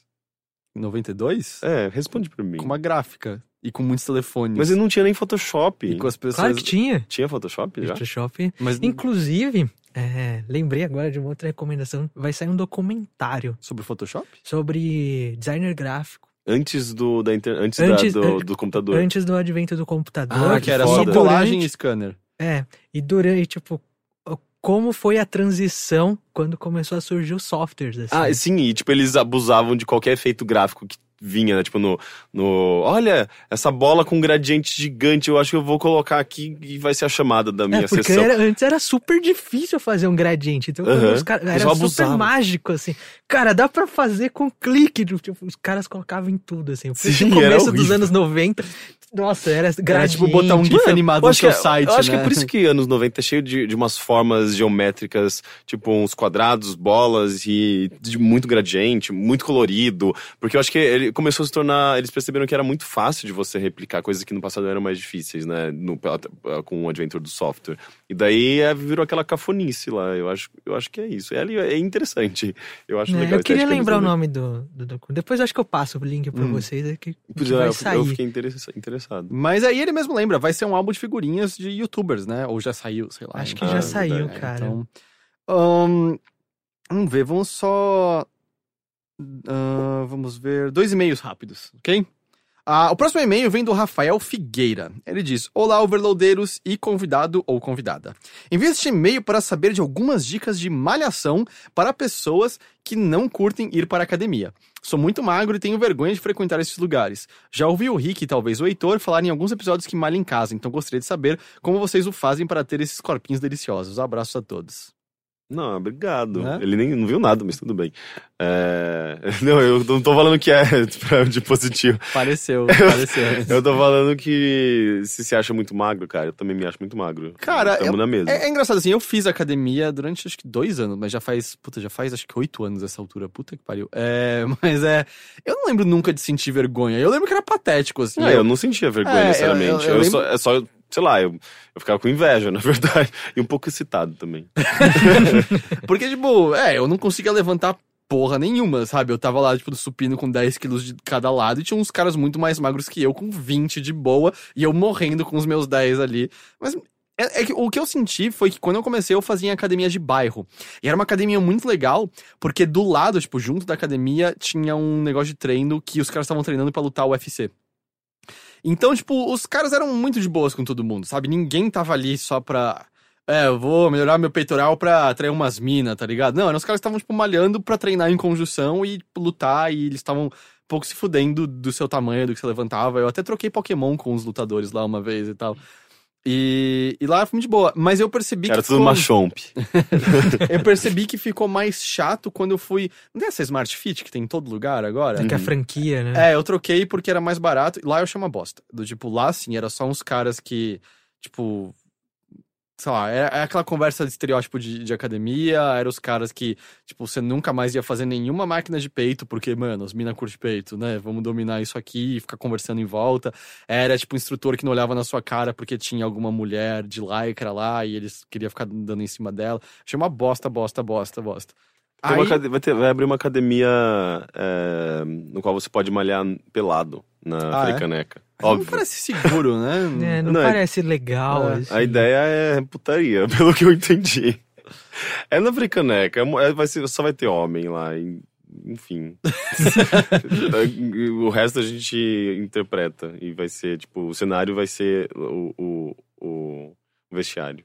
É, mas se ele quiser só se exercitar, dá pra fazer outras coisas sem ser academia. É, assim. e ele falou de fazer em casa. O lance de fazer em casa é que, assim, eu só me sinto confortável de fazer porque eu fiz com instrutores durante um tempo e o meu irmão manja disso. Então, qualquer dúvida eu tirava com ele. Porque se você não sabe o que você tá fazendo, não faça sem supervisão. Ah, sim, você vai é. se machucar e você vai se ferrar. É, o ideal é você talvez, se você quiser malhar em casa, é, assim, o ideal é você já aprender algumas, algumas técnicas, alguns exercícios na academia com o instrutor, para depois você levar esse aprendizado para sua casa. é, e talvez seguir com aplicativos. Tem vários aplicativos que gerenciam um pouco essas rotinas, que apresentam eh, exercícios, que mostram lá um tutorial, um vídeo, eh, que te dão dicas. tem muitos aplicativos. Agora, qual é melhor, eu não sei. Ou joga Pokémon GO, sei lá, cara. é, mas Pokémon GO é tipo a limitação a você, você anda, né? Mas não dá, sei lá, andar é, é o mínimo que você tem que fazer, né? Pra você não viver uma vida sedentária. Eu tenho uma indicação de um aplicativo, que na verdade nem é um aplicativo, é, uma é um programa que parece que chama Seven Minute. E que tem vários aplicativos, ou você pode abrir um vídeo no YouTube. Basicamente é uma, é uma série de exercícios que leva sete minutos. E em tese você tem que fazer sete minutos três vezes, é o ideal. Mas. Então é demora ou 21. Se você conseguir, mas se você fizer um, é bom. É tipo isso. Se você conseguir, faz dois, ótimo. Se você fizer três, perfeito. Mas é. Eu tô começando agora, eu tô fazendo só um, porque eu tô ruim É ainda. muito pesado. Então, é um que você fica sete minutos sem parar, assim, é um negócio assim, desesperador. Você começa com polichinelo. Então, tipo, você já começa, tipo, ah! com o seu coração lá em cima. E ele você não para. E acho que esse é o lance. Mas parece que é um negócio que foi treino, foi feito por uma universidade, então é super, sei lá, super bem feito, assim, e tem várias coisas. Você pode fazer um pra emagrecer, um pra ganhar não sei o quê, um pra não sei o quê, enfim. É massa, tem vários aplicativos, mas também tem uns vídeos no YouTube. Você dá play e sai acompanhando. Mas, sei lá, a outra dica também é o foda-se o que os outros estão pensando de você. Ah, mas às vezes não é só. ah, ele não, não está malhando só porque ele quer aparentar, sabe? Ele, ele quer se mostrar mais bonito não, não é isso que eu outros. tô dizendo. Mas ele, é muito também ele sobre- da vergonha de ir na academia, Ah, porque os tá. outros. É isso que eu tô dizendo, foda-se o que os outros Entendi, vão porque, tá tipo, olhando. você tem. Eu acho que o ideal é você fazer porque você gosta, porque você quer se sentir bem, E- você e faz bem pra ter sua saúde, e autoestima. ou funciona, se sente melhor com você mesmo. Uhum. Especialmente se é no começo, você vê diferenças, tipo, no- nesse começo muito legais. É, você ganha mais energia, você dorme melhor. É, é muito bom. Você se sente assim. mais confiante. É, é- é químico também, né? Você, você, você- você libera mais serotonina no seu corpo. E pra mim, assim, eu sei que muita gente odeia ir pra academia. Pra mim era quase uma meditação, porque eu não conversava com ninguém, eu me desligava. Mas é exatamente E, isso. tipo, eu ficava de boa na minha. Às vezes eu nem ouvia música, eu só me concentrava na minha respiração e na contagem dos exercícios. E, tipo, era. Normalmente demorava uma hora, assim. Então eu só conseguia fazer quando eu estudava só. É, e, era quase meditação, sabe? Passava uma hora que eu não sentia passar e Sim, eu saía me e- sentindo melhor. E é bom porque é, como, é, é- é meio que um, um período, um momento específico do seu dia no qual você tem um objetivo e você é, é, precisa alcançar esse objetivo. Por isso que é, é gratificante até. Porque assim como você, quando você joga videogame, você, você, tipo, digamos, você tem o desafio, mas você consegue fazer, você é, é, tem as, capa- as capacidades, as habilidades para superar esses, essa- esses obstáculos. e você se sente recompensado por isso, sabe? Na, na academia é a mesma coisa, sabe? Tipo, você sabe qual- quais são os desafios, é, mas você consegue, você, tipo, você, meio que vai se superando, sabe? Você vai, e vo- você vai percebendo que você tá melhorando, que você tá ficando mais forte, que você. E você tem um feedback é, direto, às vezes, disso, que é tipo, você olha pro seu corpo e fala, ah, ok, eu ganhei um pouco mais de peito aqui. Me- Mesmo que seja meio que temporário ali, porque, obviamente, quando a gente termina de malhar, a gente, fica- a gente tá mais inchado. Sem contar que um dia você vai envelhecer e tudo vai ser à toa, porque você vai morrer, vai virar pó. Ah, mas Então, até aí, foda-se, vai demorar bastante. Ou não. Ou espero que não. É, mas enfim. Espero é, que não. É, a recompensa tá lá. e- que eu espero que você não vire pó. Não, você falou, espero que não demore pra morrer, basicamente. não, não era bem isso. Mas enfim. é, então é. Quando você entra nesse, nesse. co- Começa a transformar isso num hábito, vira uma coisa agradável, sabe? Você, Tanto é que, tipo, teve uma, uma fase da minha vida que eu, se eu não, não malhasse, eu ficava irritado, sabe? Eu falava, porra, que merda, me afetaram minha rotina, sabe? Eu gosto de fazer isso. Sim. Ah, vamos pro último e-mail de hoje, então. É um e-mail de anônimo. Ele diz: ah, Olá, overriques e overitores. Ué, é o Teixeira que mandou esse e-mail? Não, ele mandou pra ler na voz do Teixeira. Ah, tá. É, tenho 21 anos e sou do sexo masculino. Ah, venho tendo alguns problemas com as redes sociais das quais eu participo. A cada dia eu vejo menos sentido em todas elas e por isso cada vez menos entro nelas. O problema é que muitos amigos me questionam por que de eu estar cada vez mais ausente e sinto medo de, estar, eh, de dar o próximo passo que seria desativar meu Facebook, excluir o Twitter, Snapchat, Instagram e sair de todos os grupos do WhatsApp. Um dos motivos de ter perdido o interesse está na falta ah, de interesse na vida dos das outras pessoas, pois para mim quase tudo não passa de mentiras, por não retratarem as pessoas como realmente são. Elas estão sempre felizes e só querem satisfazer seus egos com likes e com comentários cheios de elogios. O outro motivo é a falta de, interesse em me mostrar pro mundo mesmo. Não quero me expor, sou uma pessoa muito discreta e praticamente só posto mensagem de parabéns no Facebook. O meu medo é de meus amigos ah, se afastarem de mim por conta disso. Afinal, boa parte das conversas acabam rondando temas ligados a redes sociais, além de ficar difícil entrar em contato comigo. Outro fato também é a dificuldade que seria começar um relacionamento amoroso. Sei que os bons amigos devem eventualmente compreender a situação e não me abandonar, mas não consigo evitar o medo de que possa tornar um suicídio social. O que vocês acham disso? Acham que devo procurar a ajuda de um psicólogo? Conversar sobre isso com os amigos? Ou devo só fazer o, o que faz com que eu me sinta bem? Eu acho que você tá exagerando um pouco o problema no caso, do tipo. Ninguém gosta, gosta de redes sociais. E por uma série de motivos. As nossas mensagens não possuem as entonações e trejeitos nossos, então elas são propensas para brigas surgirem. Elas são propensas a futilidades, como você bem mencionou. Se você olhar meu Instagram, 90% tipo, são fotos não sérias que eu tento fazer com que sejam engraçadinhas só, sabe? Tipo, não, raramente quero postar alguma coisa séria ou bonita, porque eu não sei fazer nenhuma dessas duas coisas. É, Então acontece, o lance, eu acho que o que vai te cansar é quanto você tá submerso nisso, certo? Eu acho que todo mundo precisa de vez em quando de um certo descanso, porque é. Tem compartilhamento de matérias interessantes de ideias legais? Tem. A maior parte do tempo é futilidade e chatice? É. E o lance é você se distanciar. Agora, é uma ferramenta para se manter contato boa. É uma ferramenta de chat com alguns amigos que você pode escolher que tá ali à sua mão quando você quer conversar com eles. E eu acho que a ferramenta te dá recursos para você não ver o que você não quer sem que você tenha que apagar tudo. Do tipo, põe ocultar notificações, né? De alguém, por exemplo, que você acha Uhum. babaca, se você não liga. Mas o lance é. Eu, eu não sei também, você tem 21 anos, só se a nova geração, tipo, encara. Eu achei que Facebook tava saindo de moda até, mas só se a nova geração encaixa. É que no Brasil ainda é muito forte. É. né? encara, tipo, de uma maneira diferente, mas eu não sei. Se eu não fico uma semana sem entrar no Facebook, ninguém questiona, do tipo, o que aconteceu, onde você foi parar.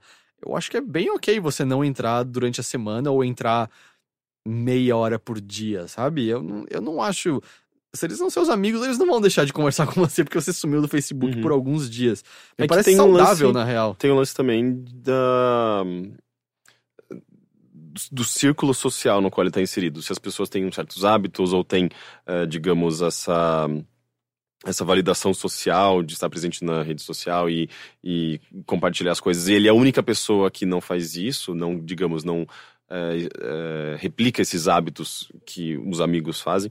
Tipo, rola esse, essa, essa, esse senso de exclusão e talvez os amigos te julguem um pouco por isso, sabe? Que, sei lá, todo mundo veste azul e você é a única pessoa que veste vermelho. Sabe? Obviamente vai rolar um conflito ali, sabe? É, então, isso pode acontecer, mas ao mesmo tempo, como o Heitor falou, tipo, se eles são seus amigos, eles vão respeitar a sua opinião e você vai continuar vendo eles, porque imagino que se eles são amigos, eles se veem e co- compartilham momentos juntos, e isso que é o mais importante. Isso é o que vai fortalecer as a, a- amizade. O Facebook, ele. eu- eu acho que ele. Ele ajuda nisso, até para uma questão de distância, né? Pessoas que não estão muito próximas umas das outras, você consegue manter contato com elas, mas ah, nada substitui, tipo, cara a cara, né? Tipo, conversar com a pessoa fisicamente e, e compartilhar momentos com ela fisicamente, isso que é mais importante. É, e tem táticas também, né? De você usar menos ou usar só, tipo, as features da rede social que você gosta, assim. Eu, por exemplo, cara, eu não. O meu Facebook eu não sigo quase ninguém, né? A timeline fica quase que em branco, assim, porque. Normalmente é sempre, tipo, alguma reclamação, alguma coisa sobre política, assim, e, tipo, depois de um tempo enche o saco. Então, Uhum. eu só uso o chat, dá pra usar o chat só do, do que é o Messenger, né, do, do Facebook. E às vezes, quando eu, tipo, cara, a minha timeline serve pra salvar link. ah, Uhum. tem uma coisa legal, eu vou- vou salvar aqui e depois fica fácil de achar, né? Ah, e aí você só usa a feature que te interessa, assim. No Facebook eu não, não precisei, tipo, nossa, eu vou cancelar minha conta. É, É, só então. usar eu- o chat, porque eu- tipo, o pessoal usa bastante ainda. É, né? eu, e o chat é útil mesmo, É. pra coisas de trabalho, pra coisas de amizade mesmo. E eu não sei, é, eu nunca me vi nessa situação, sabe? Tipo, meu Deus, vai acabar tudo por conta. Eu, eu, não- eu não sei, só se a relação. É que acho que ele deve estar num, num ciclo em que ele fica, tipo, vendo muito as redes sociais e não sabe muito bem, tipo, tá com medo de sair do- dessa rotina. Assim. Assim, eu acho que eu já, eu já fiquei muito incomodado em alguns períodos da minha vida com rede social, porque, de fato, você vê um filtro, né? As pessoas estão filtrando e, e mostrando só o lado bom da vida delas, ou é, criando uma sensação de que elas são felizes e que elas são perfeitas e tudo mais. Mas todo mundo se força um pouco a fazer isso e é meio ridículo, de fato. Assim, é um mal da, da nossa geração. Mas você também consegue se escudar um pouco disso, usando justamente essas- esses, esses recursos. E eu não sei, assim, tipo, às vezes você expondo coisas, a sua opinião e participando de alguma forma e. e e, sei lá, você- pode fazer um post questionando isso daí, por exemplo. Uhum. Sabe, tipo, é, ah, as pessoas parecem fúteis ou elas parecem criar um filtro. Ah, Você pode não falar nada também. Não, né? é, mas, mas quando você expõe um pouco da sua, da sua opinião e participa eh, ativamente, eh, você se sente muito mais integrado. Assim, isso é até um estudo sobre utilização de redes sociais. Porque ela tá muito ligado à felicidade, ou à noção de felicidade, depressão, e tipo, como pessoas eh, demonstram isso no Facebook. E uma pessoa que é participativa, ela tem uma relação muito melhor com a rede social do que a pessoa que só observa. A pessoa que só observa e, e, e, e- e- tem contato com essa esse, esse, esse filtro, né? Tipo, essas máscaras todas, ela, ela obviamente, ela vai, ela vai achar tudo aquilo ridículo. E, ou ela pode ficar inf- infeliz, porque ela, comparativamente, a vida dela é muito pior do que a daquelas pessoas super felizes, super bem-sucedidas, o que é uma grande mentira. Então, então, é meio que você sabendo de que isso são máscaras e você atuando e escolhendo melhor quem são as pessoas que vão aparecer na sua timeline e como você age ali, tipo, se você participa, se você. é, às vezes fa- fazer parte de um grupo no qual você se identifica, muda completamente a, a- a maneira como você usa a rede social. Porque você sabe que naquele grupo as pessoas vão postar coisas que te interessam, falar coisas interessantes, meio que é uma curadoria quase, tipo, de, de rede social, de como as pessoas lidam com aquilo. Você não vai ficar vendo só futilidades. Uhum. Então, às vezes, escolhe um grupo de um tema que você se interessa e começa a interagir com as pessoas daquele grupo, postar ali.